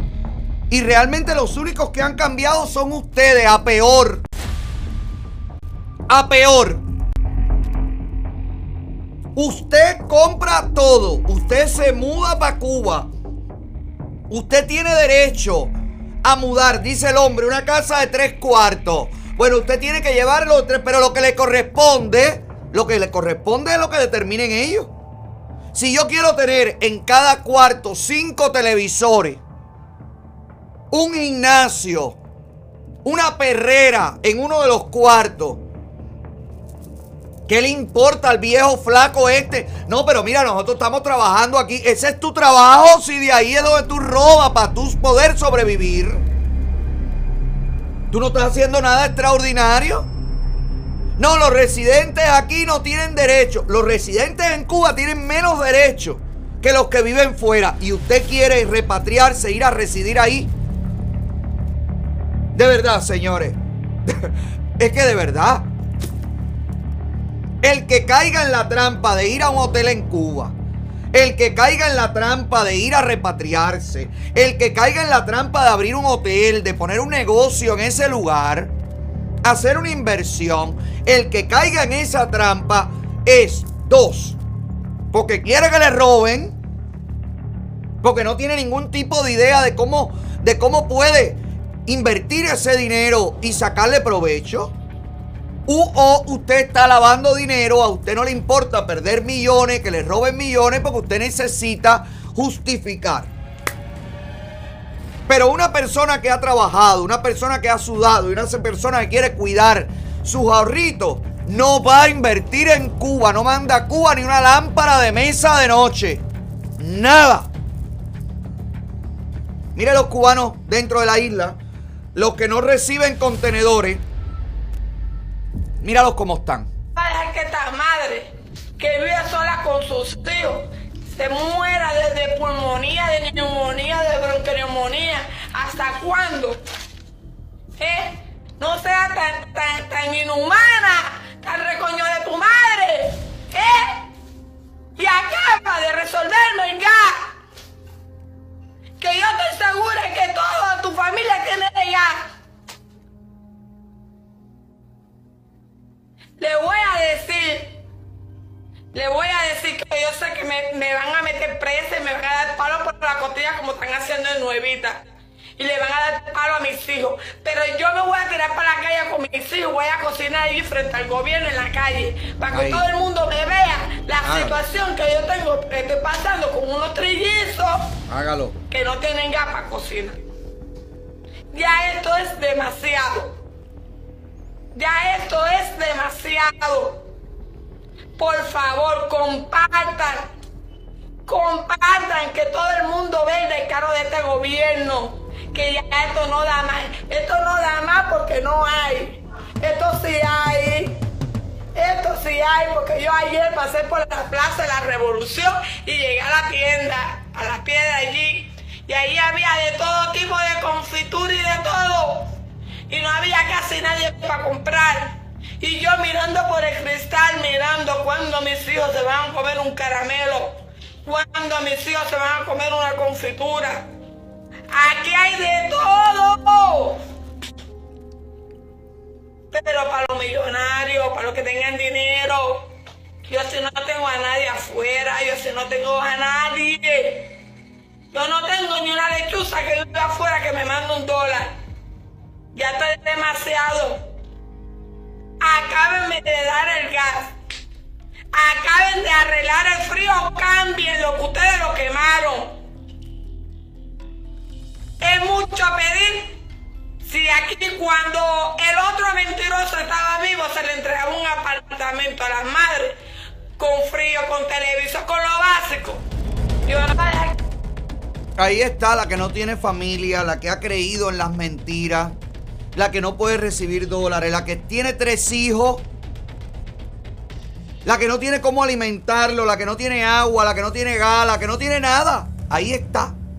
La que nunca recibirá nada de palco, ni nunca le llegará nada de Cubamax, ni nunca podrá viajar a Nicaragua para escapar.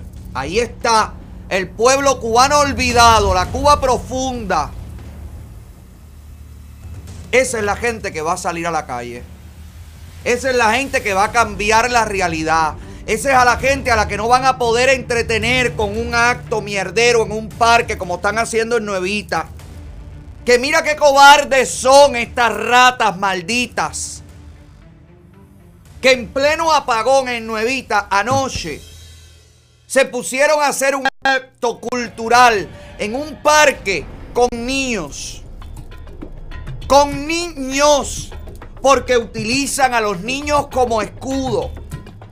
Porque utilizan a los niños para si el pueblo de Nuevita sale a la calle a partirle la cabeza a los policías, los policías poder dispararle al pueblo porque estaban protegiendo a los niños.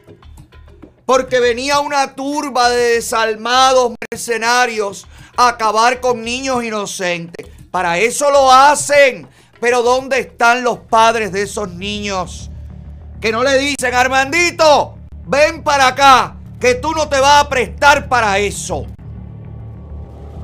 Mire, la actividad cultural para los niños en pleno apagón, rodeada de policía. Mire los policías en la penumbra, mira.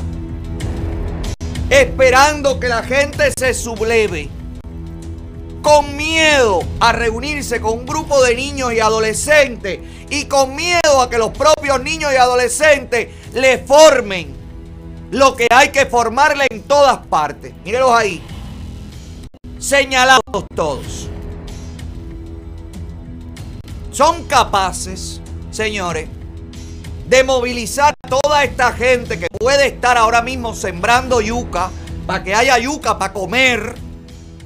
Pero no, toda esta fuerza mierdera, ellos la tienen para caerle a golpe al pueblo, para intimidar al pueblo, para mantener al pueblo callado, en vez de tenerlo sembrando boniato en vez de tenerlo sembrando ají, para que haya ají boniato.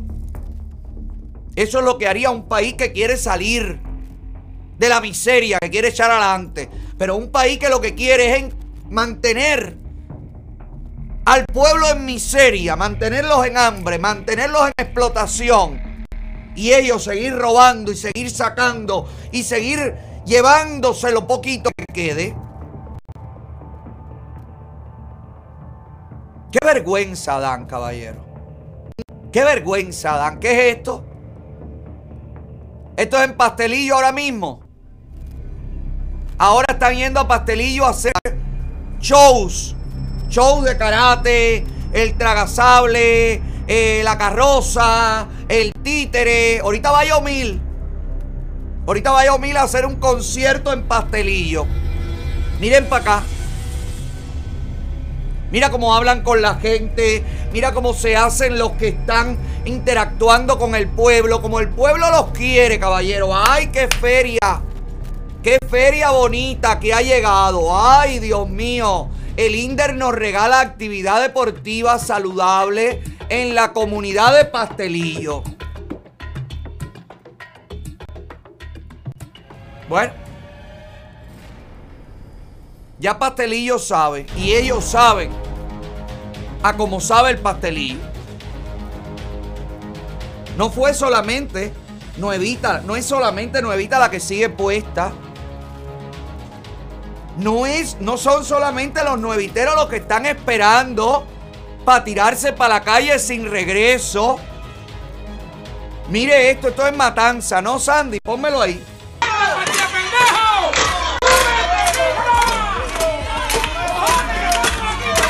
Súmense, dice.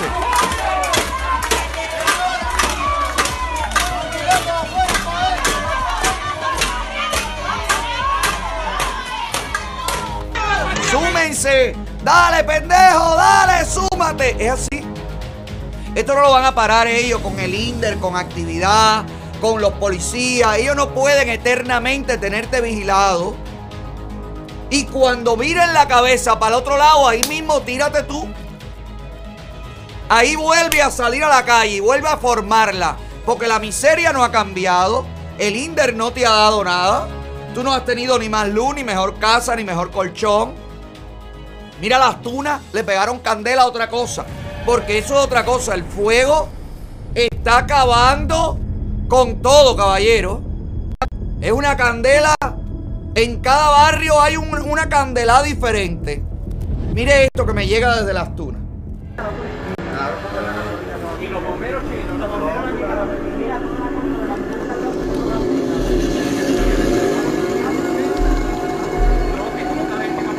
Mira, que tú no sabes si lo tienes varita acá. ¿A dónde tú vas para allá? ¿Dónde tú vas para allá? De momento explota algo allí, que pica tú estás allí. Ah. Y los bomberos, han llamado a todo el mundo los bomberos, Casa Bella, una de las casas de allí. Entonces, eh, la gente. Niño, pero ¿por qué grama? A la Niña, gente- vamos, que se nos va a explotar, tú Que no. allí. Así está todo. En el medio de la oscuridad, el incendio. En el medio de la nada, el cacerolazo. Señores, el pueblo cubano tumba la dictadura en horas si el pueblo cubano se lo propone. No lo dude, tumba a la dictadura en horas. Mire el pueblo cristiano en Camagüey. Mire cómo van las iglesias cristianas en Camagüey. Mire cómo cantan y alaban a la libertad. Cómo decretan desde los templos cristianos libertad y salvación para el pueblo cubano. Señores, esta es la llama. Esto es lo que tiene que suceder. Esto es lo que tiene que crecer y crecer y crecer. Y cada opositor tiene que alimentar. Y cada persona que tenga un seguidor tiene que defender. Y cada persona que quiera libertad tiene que gritar, tiene que contagiar al resto de los que lo rodean. Esto es indetenible. La dictadura está tratando de poner curitas en heridas abiertas, profundas y sangrantes. Ellos están ganando tiempo. Ellos están con el miedo ganando tiempo para escapar o para ver qué cosa van a hacer. Ahora les va a llegar petróleo, dicen, de República Dominicana, de México y de Rusia. Están llorando miseria.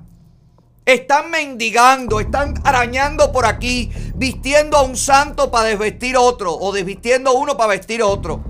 Esto no tiene solución. Y el pueblo cubano, el pueblo de Camagüey, alaba así al Señor.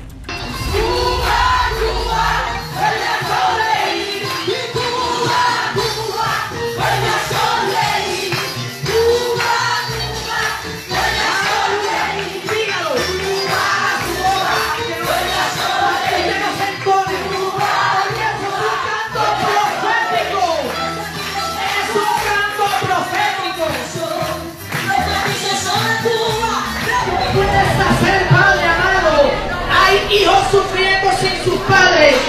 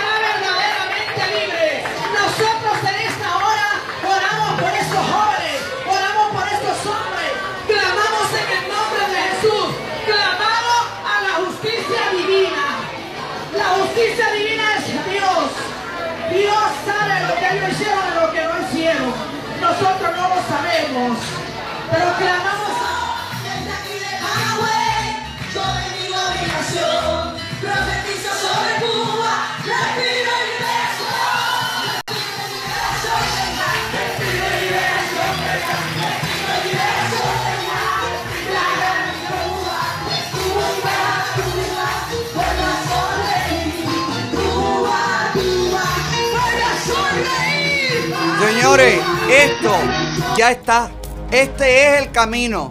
Nadie puede, nadie, la dictadura, la represión, los militares, los hijos de puta, nadie puede detener a un pueblo realmente indignado y un pueblo determinado a ser libre.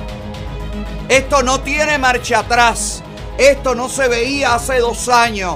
Esto no se veía hace tres años. Esto no se veía hace un mes. Esto se está viendo ya. Y esto no lo cambia nadie. Pueblo de Cuba, cubano que me ves. El único camino a la libertad está en la calle. Únete al tu hermano, únete al que no conoces, únete a tu vecino y todos reclamen libertad. Libertad, libertad, libertad. Cuba, dale para la calle. Hoy mi pueblo despertó,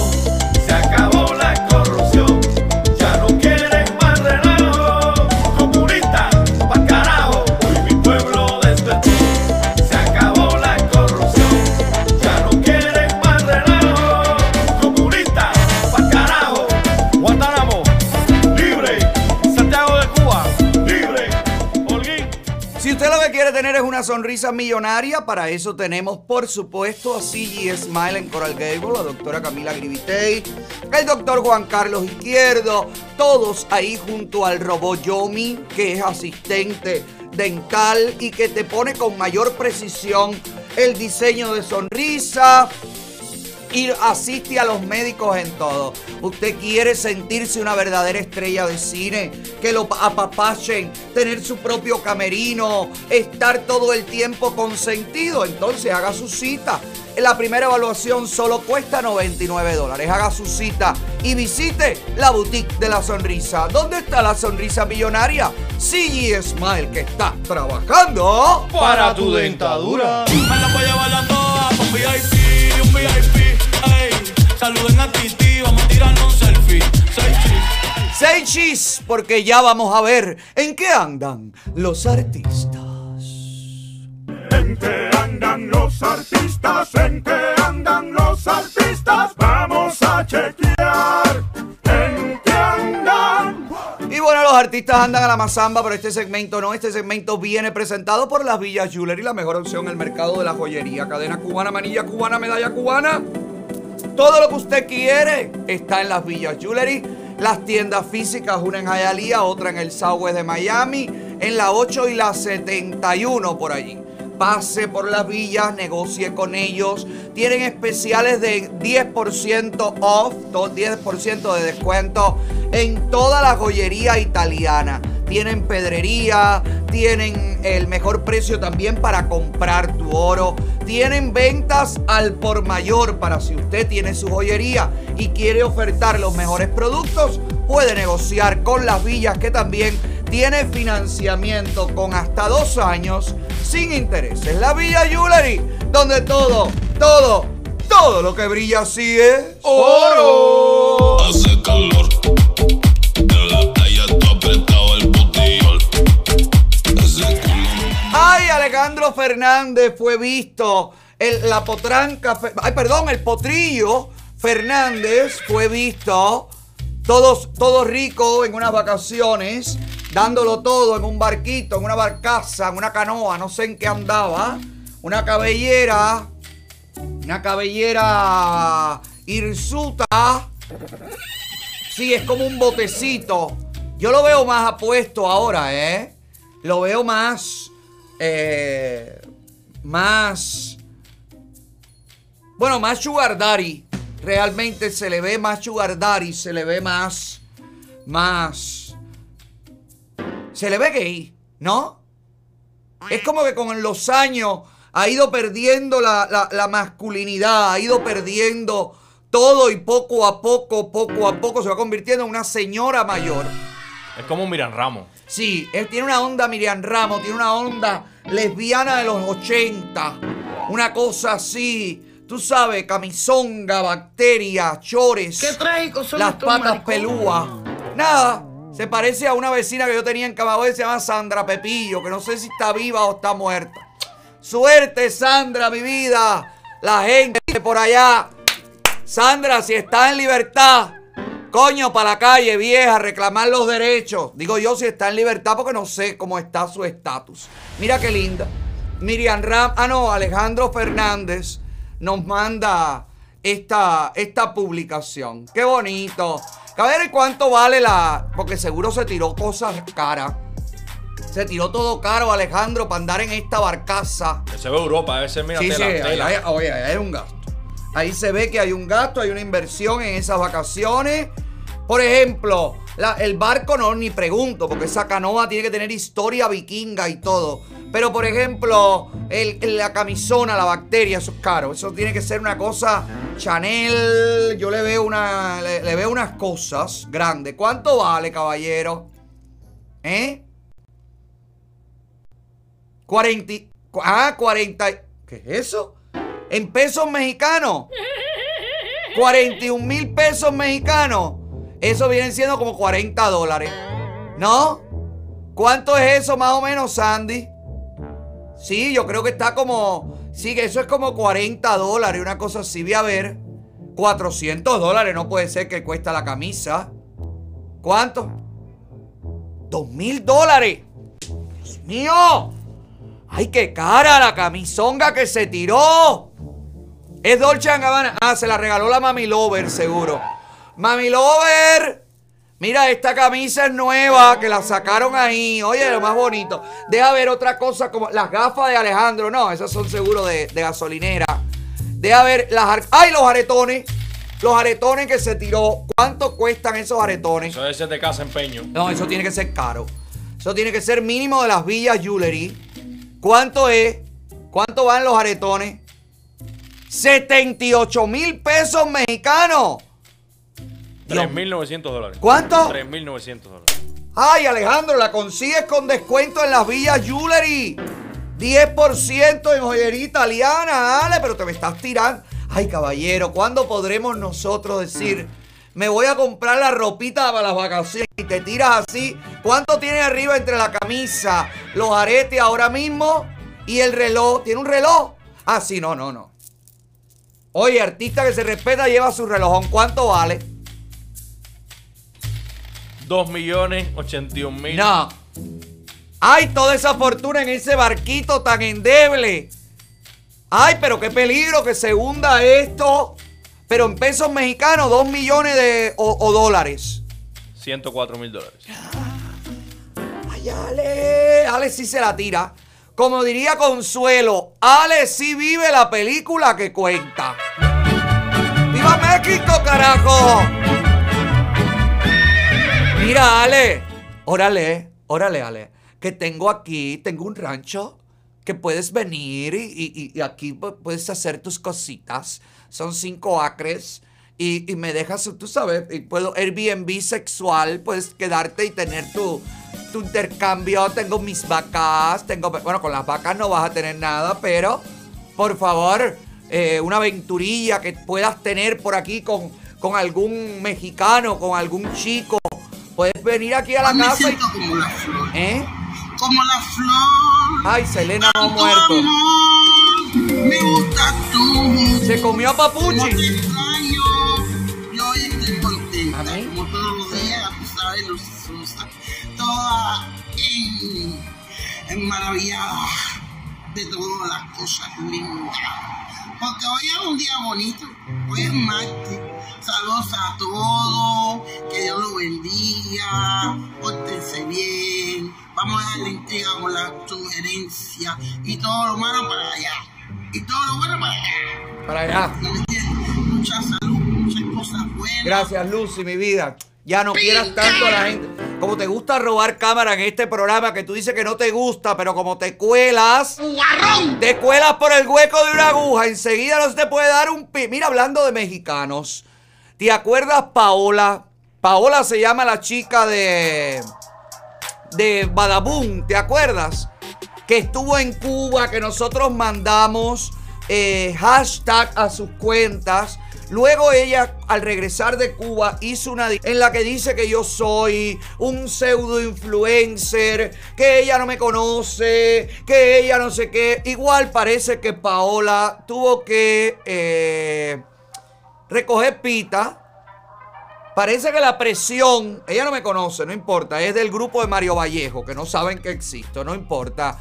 Pero esto que acaba de salir de Paola, que usted lo puede buscar en sus redes, y que me gustaría que hoy le enviemos un hashtag agradeciéndole por decir la verdad de lo que vive la isla cubana.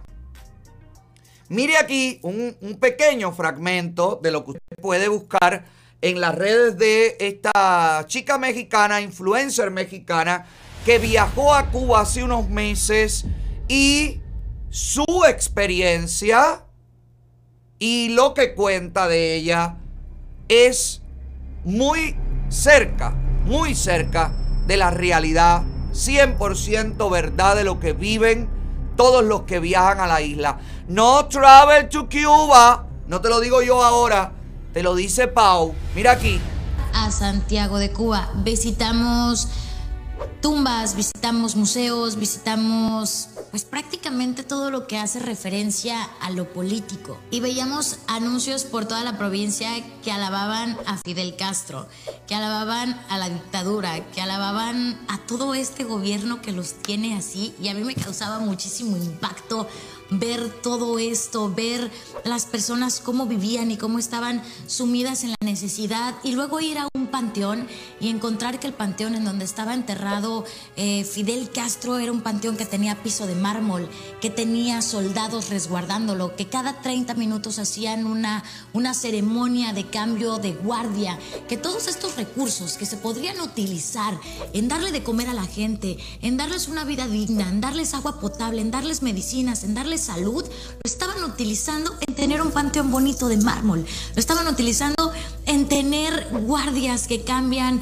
cada media hora para resguardar una tumba, para resguardar algo que está ahí inerte, algo que ya ni siquiera existe en este mundo. Fuimos a donde creció Fidel y nos encontramos con lo mismo, una persona que jamás sufrió de carencias, que jamás tuvo una necesidad y que creó un régimen en el que tienen al pueblo sumido en esta miseria. No estoy ciega. Vi absolutamente todo.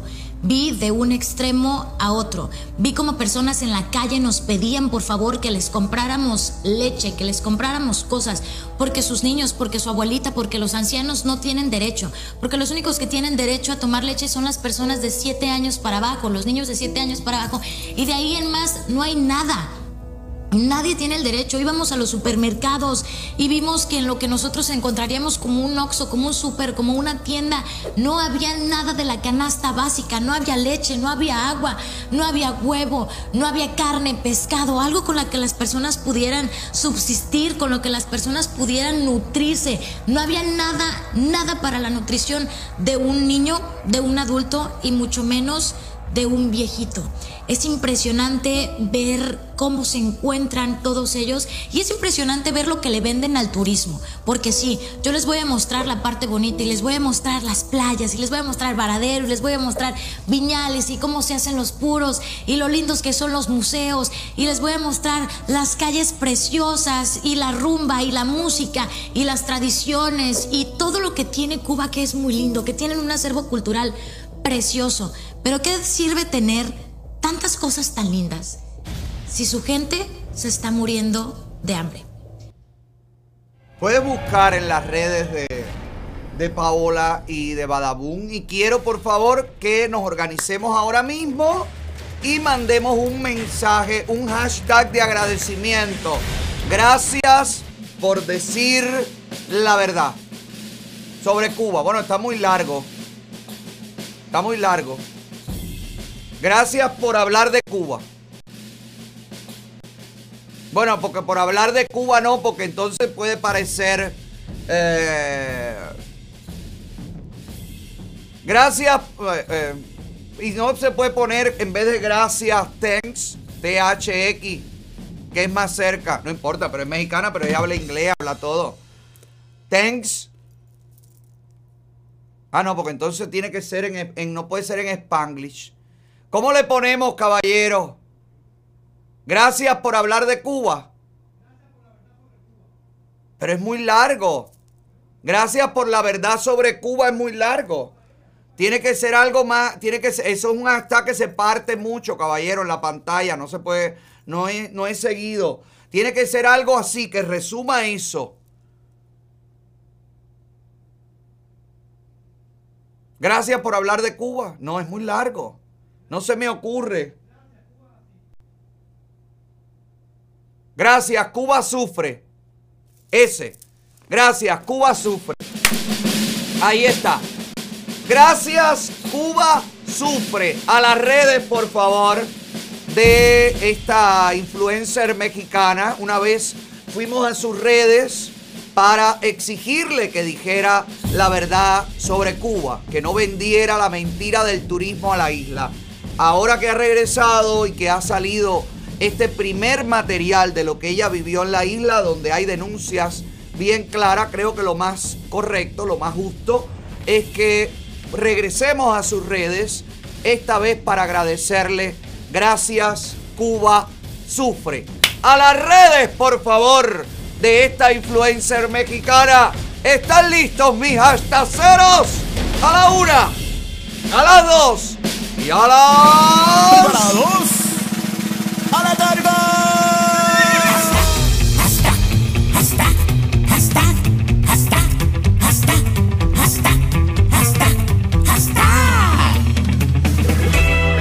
Busca ahí el, el- el- el perfil de ella, la cuenta de ella, para que la gente pueda encontrarla, Sandy.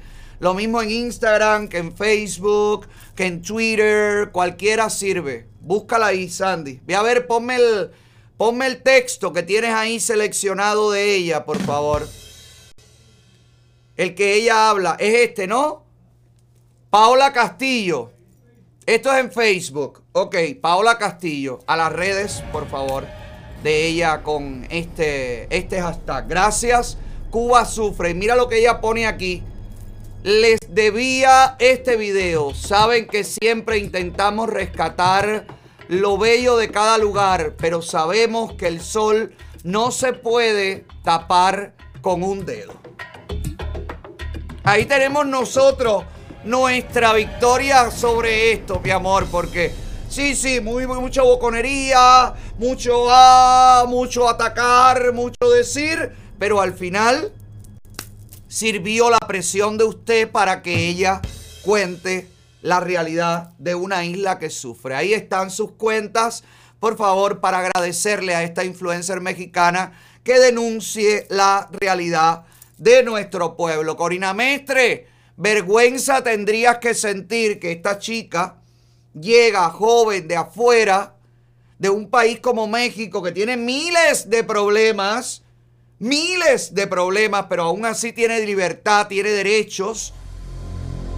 Y los mexicanos inteligentes se dan cuenta de la mentira que ustedes defienden. Y es una pena que esta muchacha pueda contarle a la gente la realidad que vive el pueblo cubano mientras Corina Mestre, que es una artista hecha por el pueblo, creada por el pueblo, se mantiene defendiendo la mentira. La mentira que le ha destruido todo. El futuro le ha destruido todo. Esta mujer tiene que tener destruida las tiroides. Esa gordura no es de alimentación, es de tiroides. Mire esto. Que continúe la generación del centenario. Yo soy un pañuelo rojo por Fidel hoy más que nunca. Ella se suma a los grupos terroristas del pañuelo rojo. Gracias a Dios, las nuevas generaciones en el mundo no son tan serviles como Corina Mestre. No son tan arrastradas como este grupúsculo de pseudoartistas que son capaces por un plato de comida, por tener un estatus mejor, porque le den gomas para el carro, seguir defendiendo la mentira. Es una vergüenza. Hoy hablando de mentira, ayer, no es que mentí, pero ayer dije una, una noticia que no estuvo del todo acertada y quiero rectificar para evitarme que mis enemigos puedan de alguna manera atacarme por ahí. Me refiero al caso de Nel- Nelson Rubio. El caso que estos documentos que presentamos en los archivos de la corte, que fue faileado a la corte del condado Miami-Dade el día 20 de mayo, este caso que fue eh, puesto por, eh, ¿cómo se llama la señora? Eh, María la Asunción, no sé qué, ¿no? María Auxiliadora Fuente. Esta señora acusaba a Nelson Rubio de harassment, que es como eh, stalking, stalking, que es como acoso, todo, persecución, se te aparece aquí, te, te aparece allá, está en todas partes, por teléfono, por redes, por todas partes. Y el juez, la corte, que fue el estatus, que fue aquí el desenchuche, el estatus del caso Ponme ahí el estatus del caso, Sandy. Mis abogadas de BPP Law Firm, que le agradezco que siempre me mantengan. Y también un grupo de seguidores, Glar, me dieron el recado, amor. Pero ya había hablado con las abogadas de BPP, tú sabes, tú quieres tener abogadas que estén pendientes de lo que tú digas, de cuando lo digas mal, de cuando lo digas bien, que estén siempre para defenderte. Yo te recomiendo a las mías, las BPP, Leslie, Libé y Valeria, las leonas De la ley. Bueno, el caso fue desestimado por falta de pruebas. Me explica mi abogada que cuando tiene esta denominación es como un dismiss, pero es que no procede el caso, no avanza porque el juez determina que la acusación está basada en nada y que por lo tanto esto queda engavetado.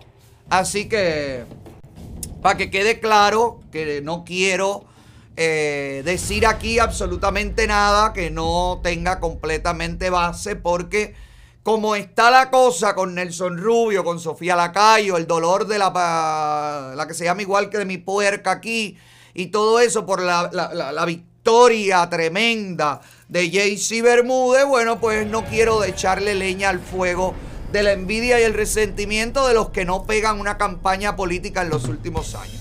Si usted quiere, por favor, de sumarse a un comité que esté comprometido con nuestro, con, nuestro camino republicano y con la libertad de Cuba y contra el socialismo y el comunismo, le recomiendo el comité No Más Socialismo de la senadora estatal Liliana García, que ya corre para la reelección, ha comenzado su carrera de reelección para las elecciones de noviembre.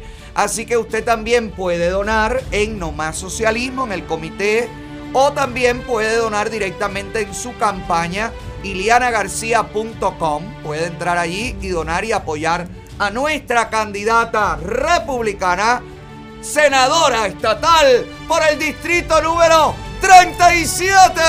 O ya no es el 37. ¿Sigue siendo el 37? Ah, bueno. ¿Y cuál va a ser el número en la boleta de Iliana? Todavía no se sabe. Ay, no, pero todo eso tenemos que darlo. Todo eso tenemos que mantenernos al tanto. Caballero, ya salió la lista de el cubatonazo, que ayer me preguntaba, ¿quiénes serán los artistas? Porque realmente está como friongo este año, ¿verdad? Hay otras veces que ellos hacen como más publicidad. Yo creo que el, el cubatonazo que más éxito ha tenido en los últimos años fue aquel que estuvo chocolate. Que se fajó con la charanga banera, ¿te acuerdas? Que se dieron ahí su empujoncito. Sí, ¿te acuerdas? Yo creo que ese fue el único cubatonazo de los últimos tiempos que ha funcionado. Voy a ver quiénes son los invitados este año. ¿Quién está ahí? Yotuel. Bueno, está invitado Yotuel. Está Chacal. Bueno, está bien. Está el Micha. Muy bien. Está Lenier, actor, músico de cine. Oh my gosh. ¡Ay no! ¡El rey va a estar! ¡Bravo, Choto! Muy bien. La señorita Dayana. Obi. DJ Yu. ¿Y quién es este del medio? El químico. Ah, mira. La pegó. Y el químico está pegando algo, está sonando algo. Porque lo veo que lo impulsan y lo impulsan y lo impulsan. Pero mientras más lo impulsan, más se hunde en el pozo del olvido.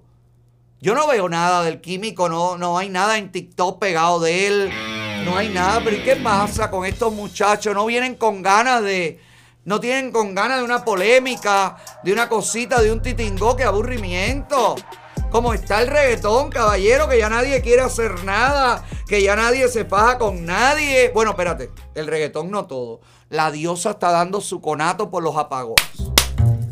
Ve tú la diosa que ha regresado de una exitosa gira por Europa, en donde tuvo agua, tuvo luz, tuvo perfume, tuvo de todo. Ay, este, esto de la diosa viene presentado por Freedom Career Services. Si usted es camionero y usted quiere sacar su licencia, quiere hacer sus taxes, quiere crear su corporación, quiere tramitar todo lo que necesita para arrancar su camión, salir a las carreteras, ganar buen dinero, mantener a su familia, aquí está la agencia número uno en todos estos servicios. Los mejores del mercado, los que los testimonios lo avalan, los que los camioneros siempre regresan. Ellos son Freedom Career Y es mi papaya de 40 libras. Y allí, vaya. Toda la camionada que esté buscando, la consulta es completamente gratis y todos los trámites te- están al mejor precio. Llámalos, pregúntales, consúltales y tú verás que pronto vas a estar en la carretera sacándole brillo a las gomas de ese camión, mi amor. Camionero que bebés, después de tocarme el pito, llama a Freedom Career Y ando por ahí con los de siempre un flow cabrón. La diosa plantó como solamente ella sabe hacerlo. No sigas comiendo vinguita de jardín, le dijo al final de esta publicación. Dice, anoche nos metieron 12 horas de apagón desde las 5 pm hasta las 7 am. Que alguien me diga que esto no es un abuso. Ni, pue- ni pude llevar a mi hija a un turno médico importante porque coño hay que aguantar esta falta de respeto. ¿Por qué? El porqué de pregunta es separado, diosa. Tírale un espacio ahí, mami. Lleva tilde. ¿Ok? Parcelación. Parcelación. Las parcelas. Ah, se llama así. Parcelación. Sigan comiendo.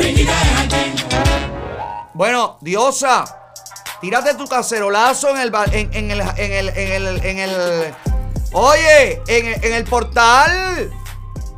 Tírate ahí contra el viejo de la farmacia. ¿Te acuerdas aquel viejo chimato? Métele en la oscuridad, Kingan, Kingan, cacerolazo al viejo.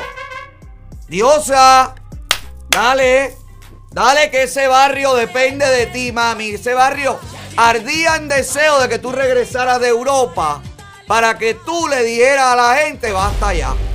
Caballero, de verdad, 12 horas, 14 horas, 20 horas.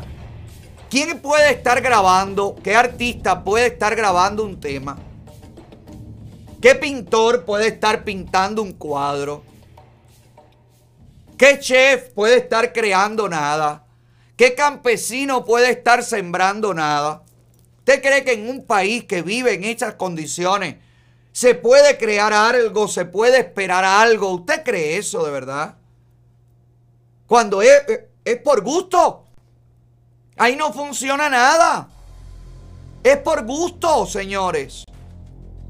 Y los artistas que están allí tienen que salir, tienen que hablar, tienen que alzar la voz, tienen que sumarse a la gente. Tienen que sumarse a la gente, por favor. Diván, coño viejo, no te da pena. Que mira la, la, la promoción de Diván, mira diosa.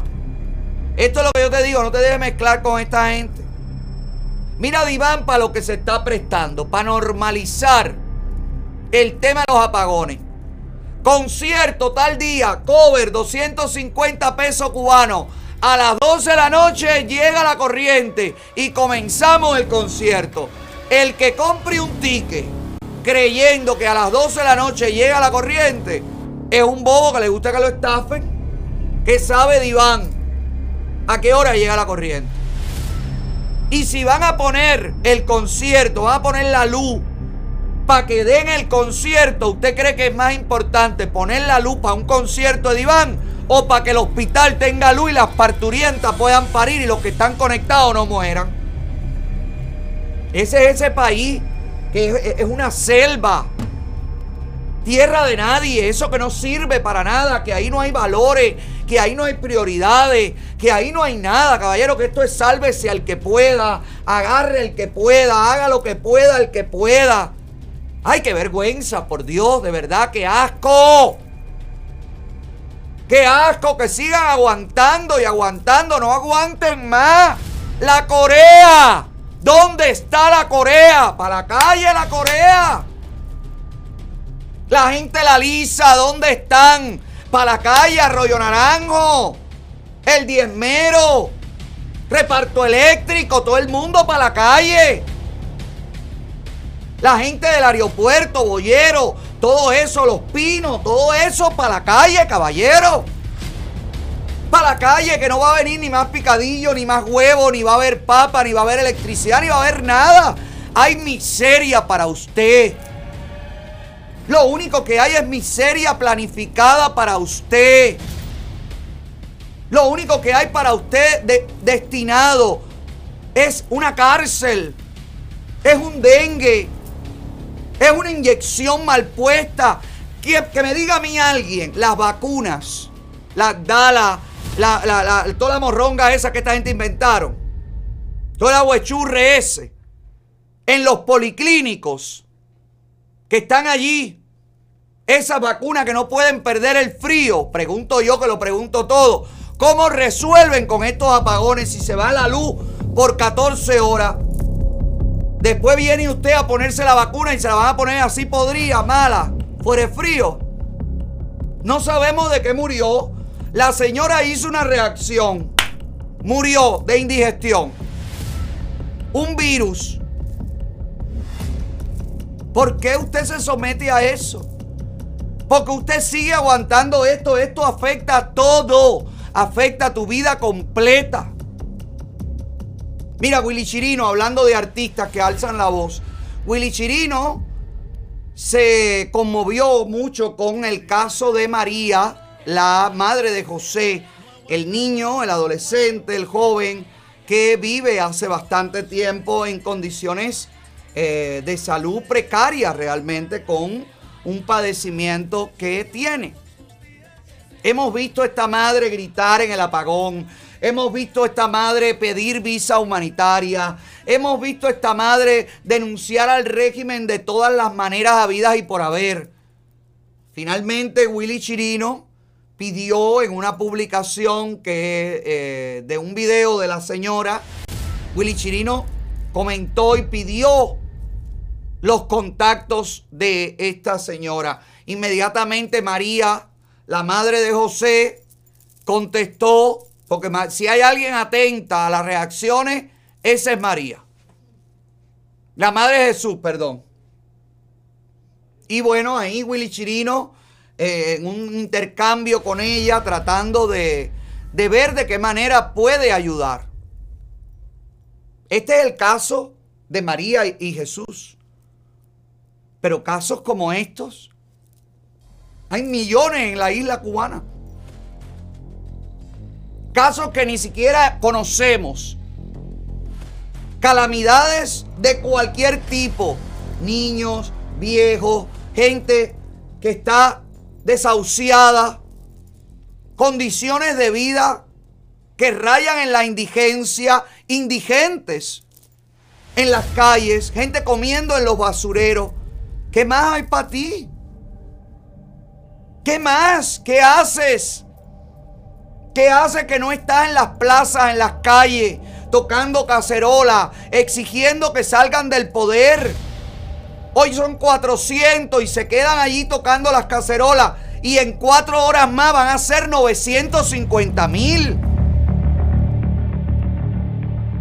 Salgan a la calle con el objetivo de no regresar hasta que consigan sacar a los dictadores. Mentalícense, salgan a la calle con una botella de agua. Salgan a la calle con vinagre. Paños con vinagre para los gases lacrimógenos. Pero salga a la calle determinado a exigir el fin de la dictadura. Mira por ahí. Y quiero usar esto para que usted sepa cómo tratan de desvirtuar la realidad. Usted ha visto los reclamos clarísimos en Nuevita, en Matanza, en todas partes. Mira la explicación que dan los comunistas. Ponlo ahí, Sandy. La explicación que dan los comunistas que los reclamos de la gente es que no, no se sabe a qué hora se va a ir la luz, que la gente no se puede planificar. La idea ahora de los comunistas no es ponerte más luz. Es que tú aceptes como normal tener 12 horas sin luz. Y que tú aceptes que te digan, bueno, vamos a ser bueno contigo. Y te vamos a quitar 6 horas en la mañana y 6 horas en la tarde. Igual vas a estar 12 horas sin luz. Igual no tienes por qué estar una hora sin luz, porque la culpa de que tú no tengas electricidad es la ineficiencia del Partido Comunista como administrador y gobernante. Tienes que salir a la calle. Tienes que estar en la calle, aunque te pongan la luz, aunque no te la pongan, aunque saquen mortadella, aunque no la saquen. Tienes que quedarte en la calle porque la solución no es esa. La solución es sacar del poder a estos que han acabado contigo. Mire aquí las mentiras por donde las están preparando. Mire aquí cómo están tratando de normalizar lo que no es normal. Ningún país del mundo es normal y ningún pueblo acepta estar 12 horas sin electricidad a no ser que haya pasado un huracán, a no ser que haya ocurrido un fenómeno natural. Pero normalmente, un pueblo que tiene que trabajar, que estudiar, que levantarse, que comer, que cocinar, no acepta vivir con 12 horas sin luz y sin agua. Y mucho menos acepta 63 años de mentira. Y sigue dentro de su casa sin salir a la calle y quedarse en la calle hasta que tumben a la dictadura. Mire aquí las mentiras por donde vienen. No logra planificarse. Que yo creo que es lo más importante, es lo que nos estaba pidiendo la población. No Mm. saber a qué hora se le va la corriente y no poder planificar también lo- las cosas que hace. Es lo que le está pidiendo la población. La población no está diciendo libertad, váyanse del poder, Marilyn, no te queremos. La población no está diciendo Díaz Canel Singao. No, la población está diciendo, según la militante esta, es que no sabemos a qué hora se va a ir la luz. Es que no podemos planificarnos lo que vamos a hacer. Fíjese qué descarado. Y como tapan la letra y como tratan enseguida de justificarlo todo para ellos quedarse en el poder. Quiero que vean las manifestaciones en Puerto Rico. Es completamente diferente a la situación de Cuba. Ambas islas están padeciendo de apagones. El de Puerto Rico es porque tienen un contrato con una compañía eléctrica, porque hay una corrupción brutal, porque el dinero no lo han distribuido de la manera correcta y porque también hay una izquierda pujante en la que estaba Bonnie, Ricky Martin, Molusco y muchísimos otros puertorriqueños llamando a las calles para tumbar al gobierno, para tumbar al gobernador, porque tampoco le gusta, como no le gustó Wanda, que la metieron presa, y como no le gustó Rosselló, que también lo sacaron. No les va a gustar ninguno hasta que no lleguen los comunistas, los macheteros al poder. Oiga que se lo digo, por ahí viene la cosa. Pero mire cómo el pueblo de Puerto Rico sale a la calle a exigir. Yo quiero que tú te mires en este espejo cubano para que tú te das cuenta que salir a la calle a, decir yo no quiero vivir en apagón, con hambre, con falta de libertad, no es un delito. Mira al pueblo de Puerto Rico. Mira aquí. Porque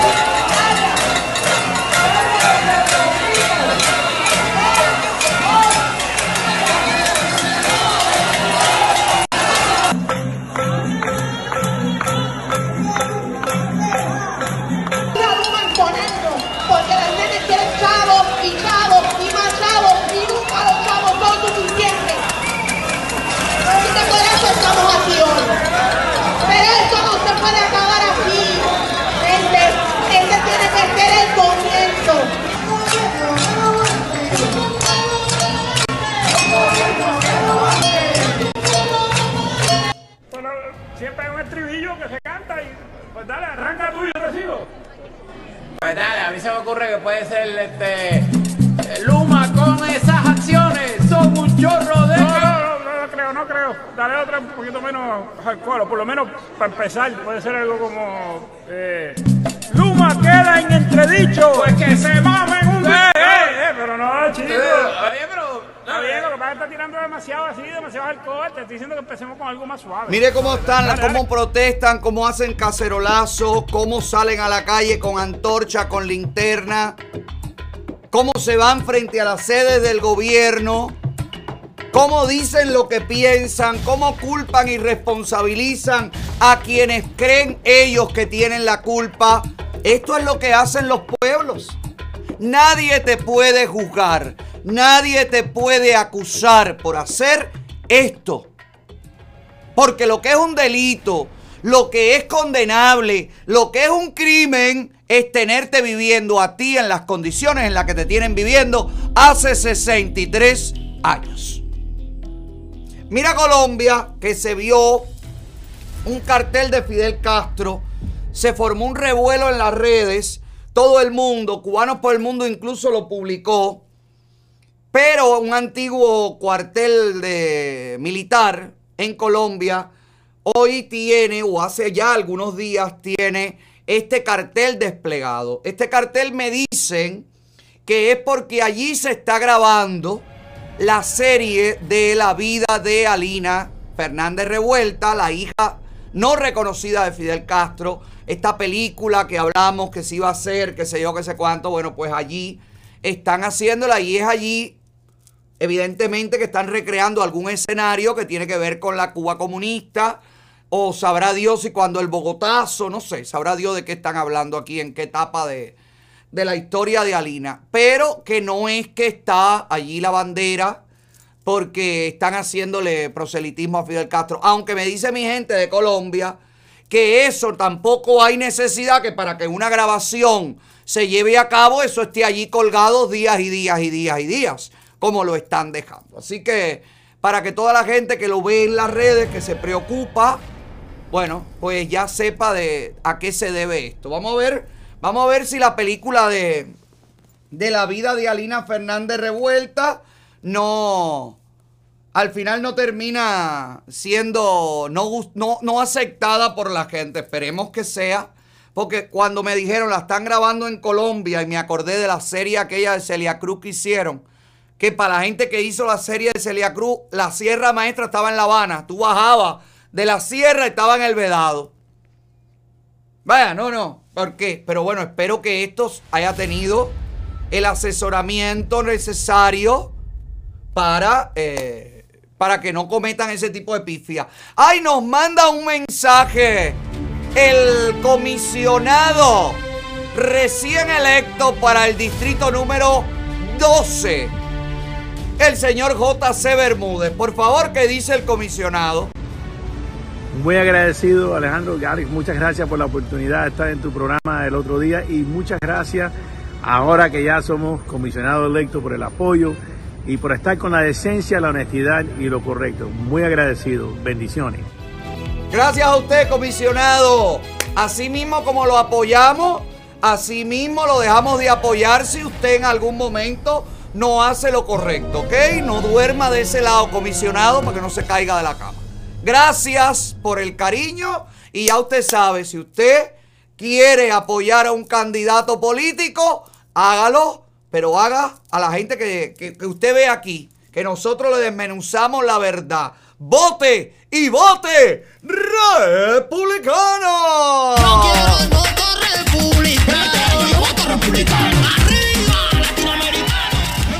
lo que quiere es comer rico, comer bueno, comer sabroso, yo te recomiendo Boca House en el Doral. Vete para allá hoy mismo. No cocines hoy, vete a Boca House en el Doral, cómete o en Weston también, que hay otro Bocas. Pasa por ahí, disfruta de los especiales, disfruta de los sabores, de los olores, de los colores, de la atención. Es un lugar maravilloso para ir en familia. Caballero, tenemos que ir al de Weston. Vamos a tener que manejar hasta Weston para ir a Boca House. Óyeme que es más rico. Dicen que es más rico el de Weston que el de Boca House en el Doral. Dicen que es lo más grande de la vida. Tenemos que ir. Sandy, para que te tires la. Para que te tires las costillas, Sandy, que te gustan a ti. En Boca House, esas Ya, no ahora mismo no, no, no, óyeme, hoy no, porque Weston está un poco lejos. Podemos ir después en otro momento. Si usted está por esa zona, bueno, pues Boca House llega a Weston. Coma rico, coma sabroso y pida el descuento. 15% de descuento mencionando nuestro programa. Boca House en el Doral, el único lugar donde se te hace agua. La boca. Hoy me voy a comer rico, es lo mejor que he probado. Wow, wow, wow. Si estás pensando en pedirle matrimonio a alguien, ay, por favor, te pido, busca el lugar correcto, el momento preciso, que sea una cosa organizada. No te, dejes, no llevar por los videos de TikTok, que si espontáneo, que si aquí mismo, que si me dio la gana, que si ahora fue que lo sentí, que si ahora fue que me dio el high de lo que me metí. No, no. Para pedir matrimonio usted tiene que pedirlo de manera consciente. Usted tiene que pedirlo de manera eh, clara. Y usted tiene que pedirlo en el momento correcto. Y en el, en el momento de la, de la conversación justa. Porque si no puede salir mal. Y es muy penoso que usted planifique en su mente. Mira, Sandy, tú que estás pensando arrodillártele a, a Giselle en el salón. Ay, Sandy, ten cuidado, piénsalo bien. Porque mira lo que puede suceder. Mire esto.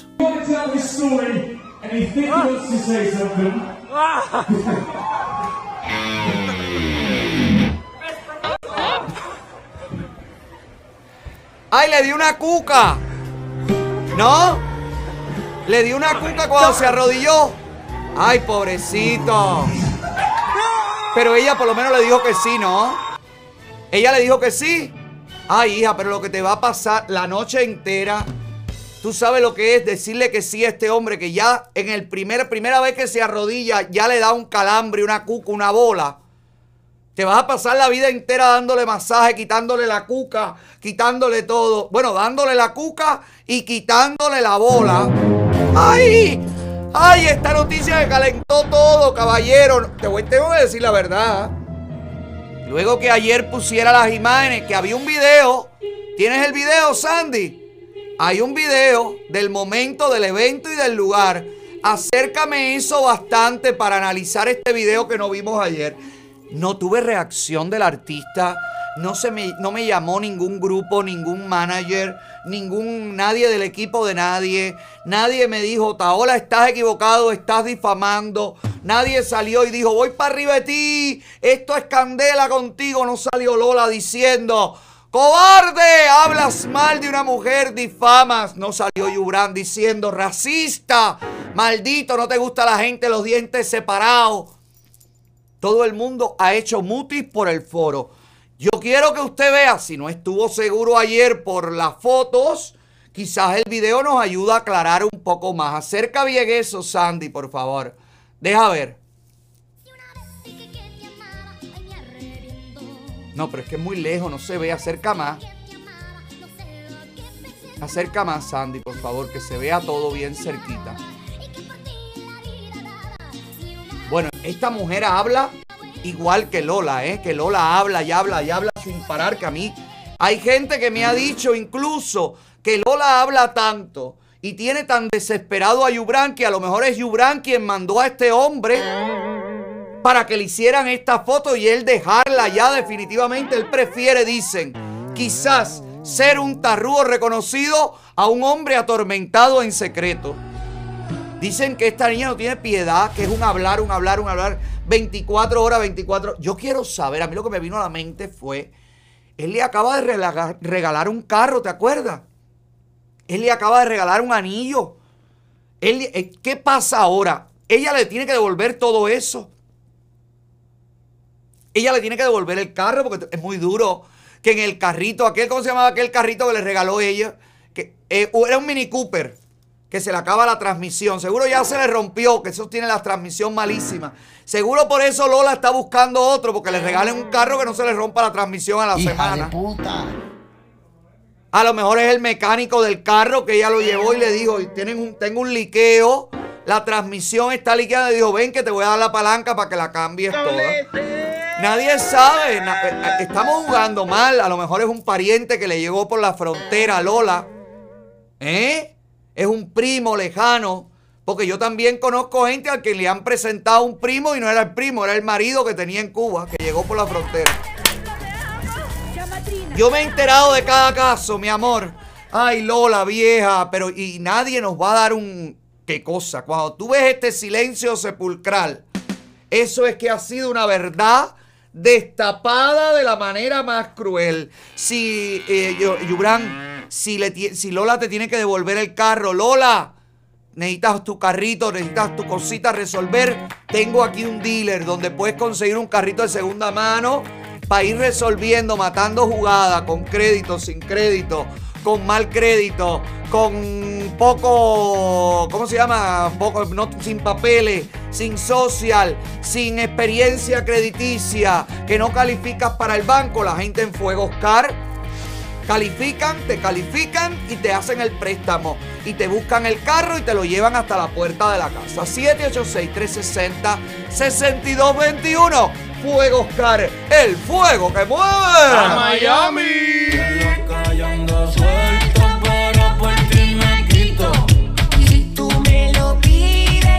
Claro, si usted anda en carro, no se pare en el medio del palmeto a caerse a piñazos con nadie. Yo quiero llamar a la cordura, voy a estar una semana fuera de vacaciones. No quiero, por favor, para mi regreso, encontrarme que si la gente que se cayó a golpe en el medio de la autopista, que si detuvieron el tráfico, que si hay gente presa, que si hay otra ola, ayúdalo, hay otra ola, que malo tú eres, hay otra ola, tú no te ocupas de nadie. Miren este piñacera en el medio de una autopista, un expressway. Óigame, esto nada más se ve aquí en Miami. Mire esto. Mira, mira, mira.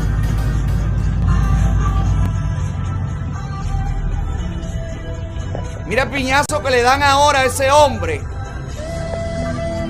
Que ese hombre lo que le da es por mortarse en el carro y arrancar.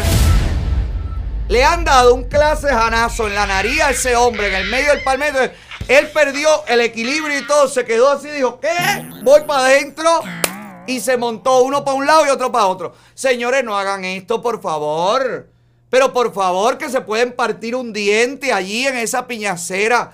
Si alguien se parte un diente, si alguien tiene un problema con la sonrisa, caballero, Ardenta al estudio, donde usted consigue la sonrisa natural, duradera y el mejor antes y el mejor después. No lo digo yo, lo dicen las fotos, lo dicen las pruebas. Ardental Studio, sus dos clínicas, una en Cooper City y otra en Hialeah. Mire cómo llega la gente con esa jaiba destruida, deteriorada y porosa. Dientes manchados, cocosos, falta de alumnos, falta de muebles en la sala, todo. Y mira cómo sales. Entero. New packet. Olvídese de eso. Que usted va a otro lugar porque a usted le gusta otro lugar porque le queda más cerca. Felicidades. Pero si usted quiere tener la sonrisa natural, de verdad, verdad, tienes que buscar Ardental Studio, donde luces Tu sonrisa. Al dentro del estudio lo que necesitas. Todos los servicios bajo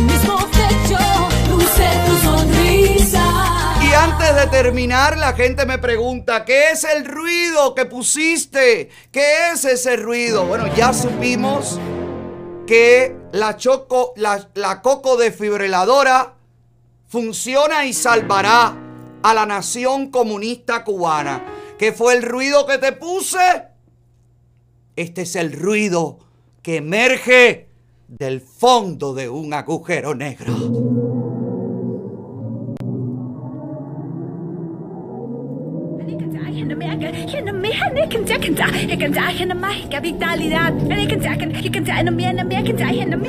En todo mi ADN, recuerdo mi médula espinal, todo el flujo A mí siempre me han llamado los agujeros negros. Yo no sabía por qué, pero debe ser ese ruido que te hipnotiza, que te engatusa. Oye, Sandy, ten cuidado. Que cuando ya Luis a ti te ha llamado el agujero negro así de esta manera, en la madrugada tú no has sentido este ruido. Que, no, chico, ese no. Eh, dime. Sigue hablando. Ajá. Que lo que tú no sabes es que en esta vida todo tiene fecha de caducidad. ¡Que me maten ya! Oye, me voy, que me amenazó Yori. Si usted lo que quiere es multiplicar su dinero, no venda monada, no venda champú, que eso ya no está dando. Invierta en la bolsa de Nueva York, inscríbase en el seminario Creando Riqueza, que regresa este 10 y 11 de septiembre. Entre a seminariocreandoriqueza.com, inscríbase y aprenda de la mano del economista internacional Alejandro Cardona. Óigame, a invertir su dinero y a multiplicarlo. El seminario Creando Riqueza está creando riqueza Para tu bolsillo.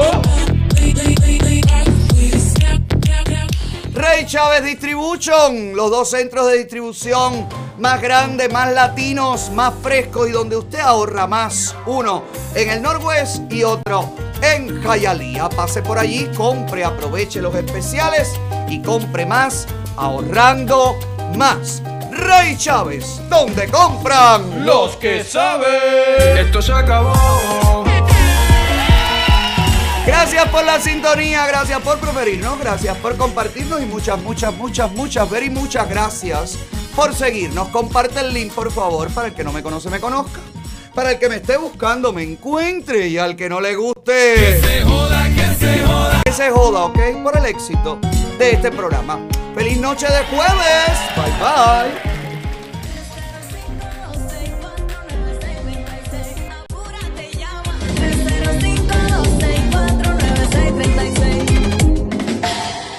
Quisiera operarme, no quiero esconderme. Pero mi papi es muy duro y no entiende. Dice que estoy buena, que así me quiere. Que no tengo nada que envidiar a las otras mujeres. Pero lo atrapo mirando por ahí otras chiquitas cuerpo perfecto.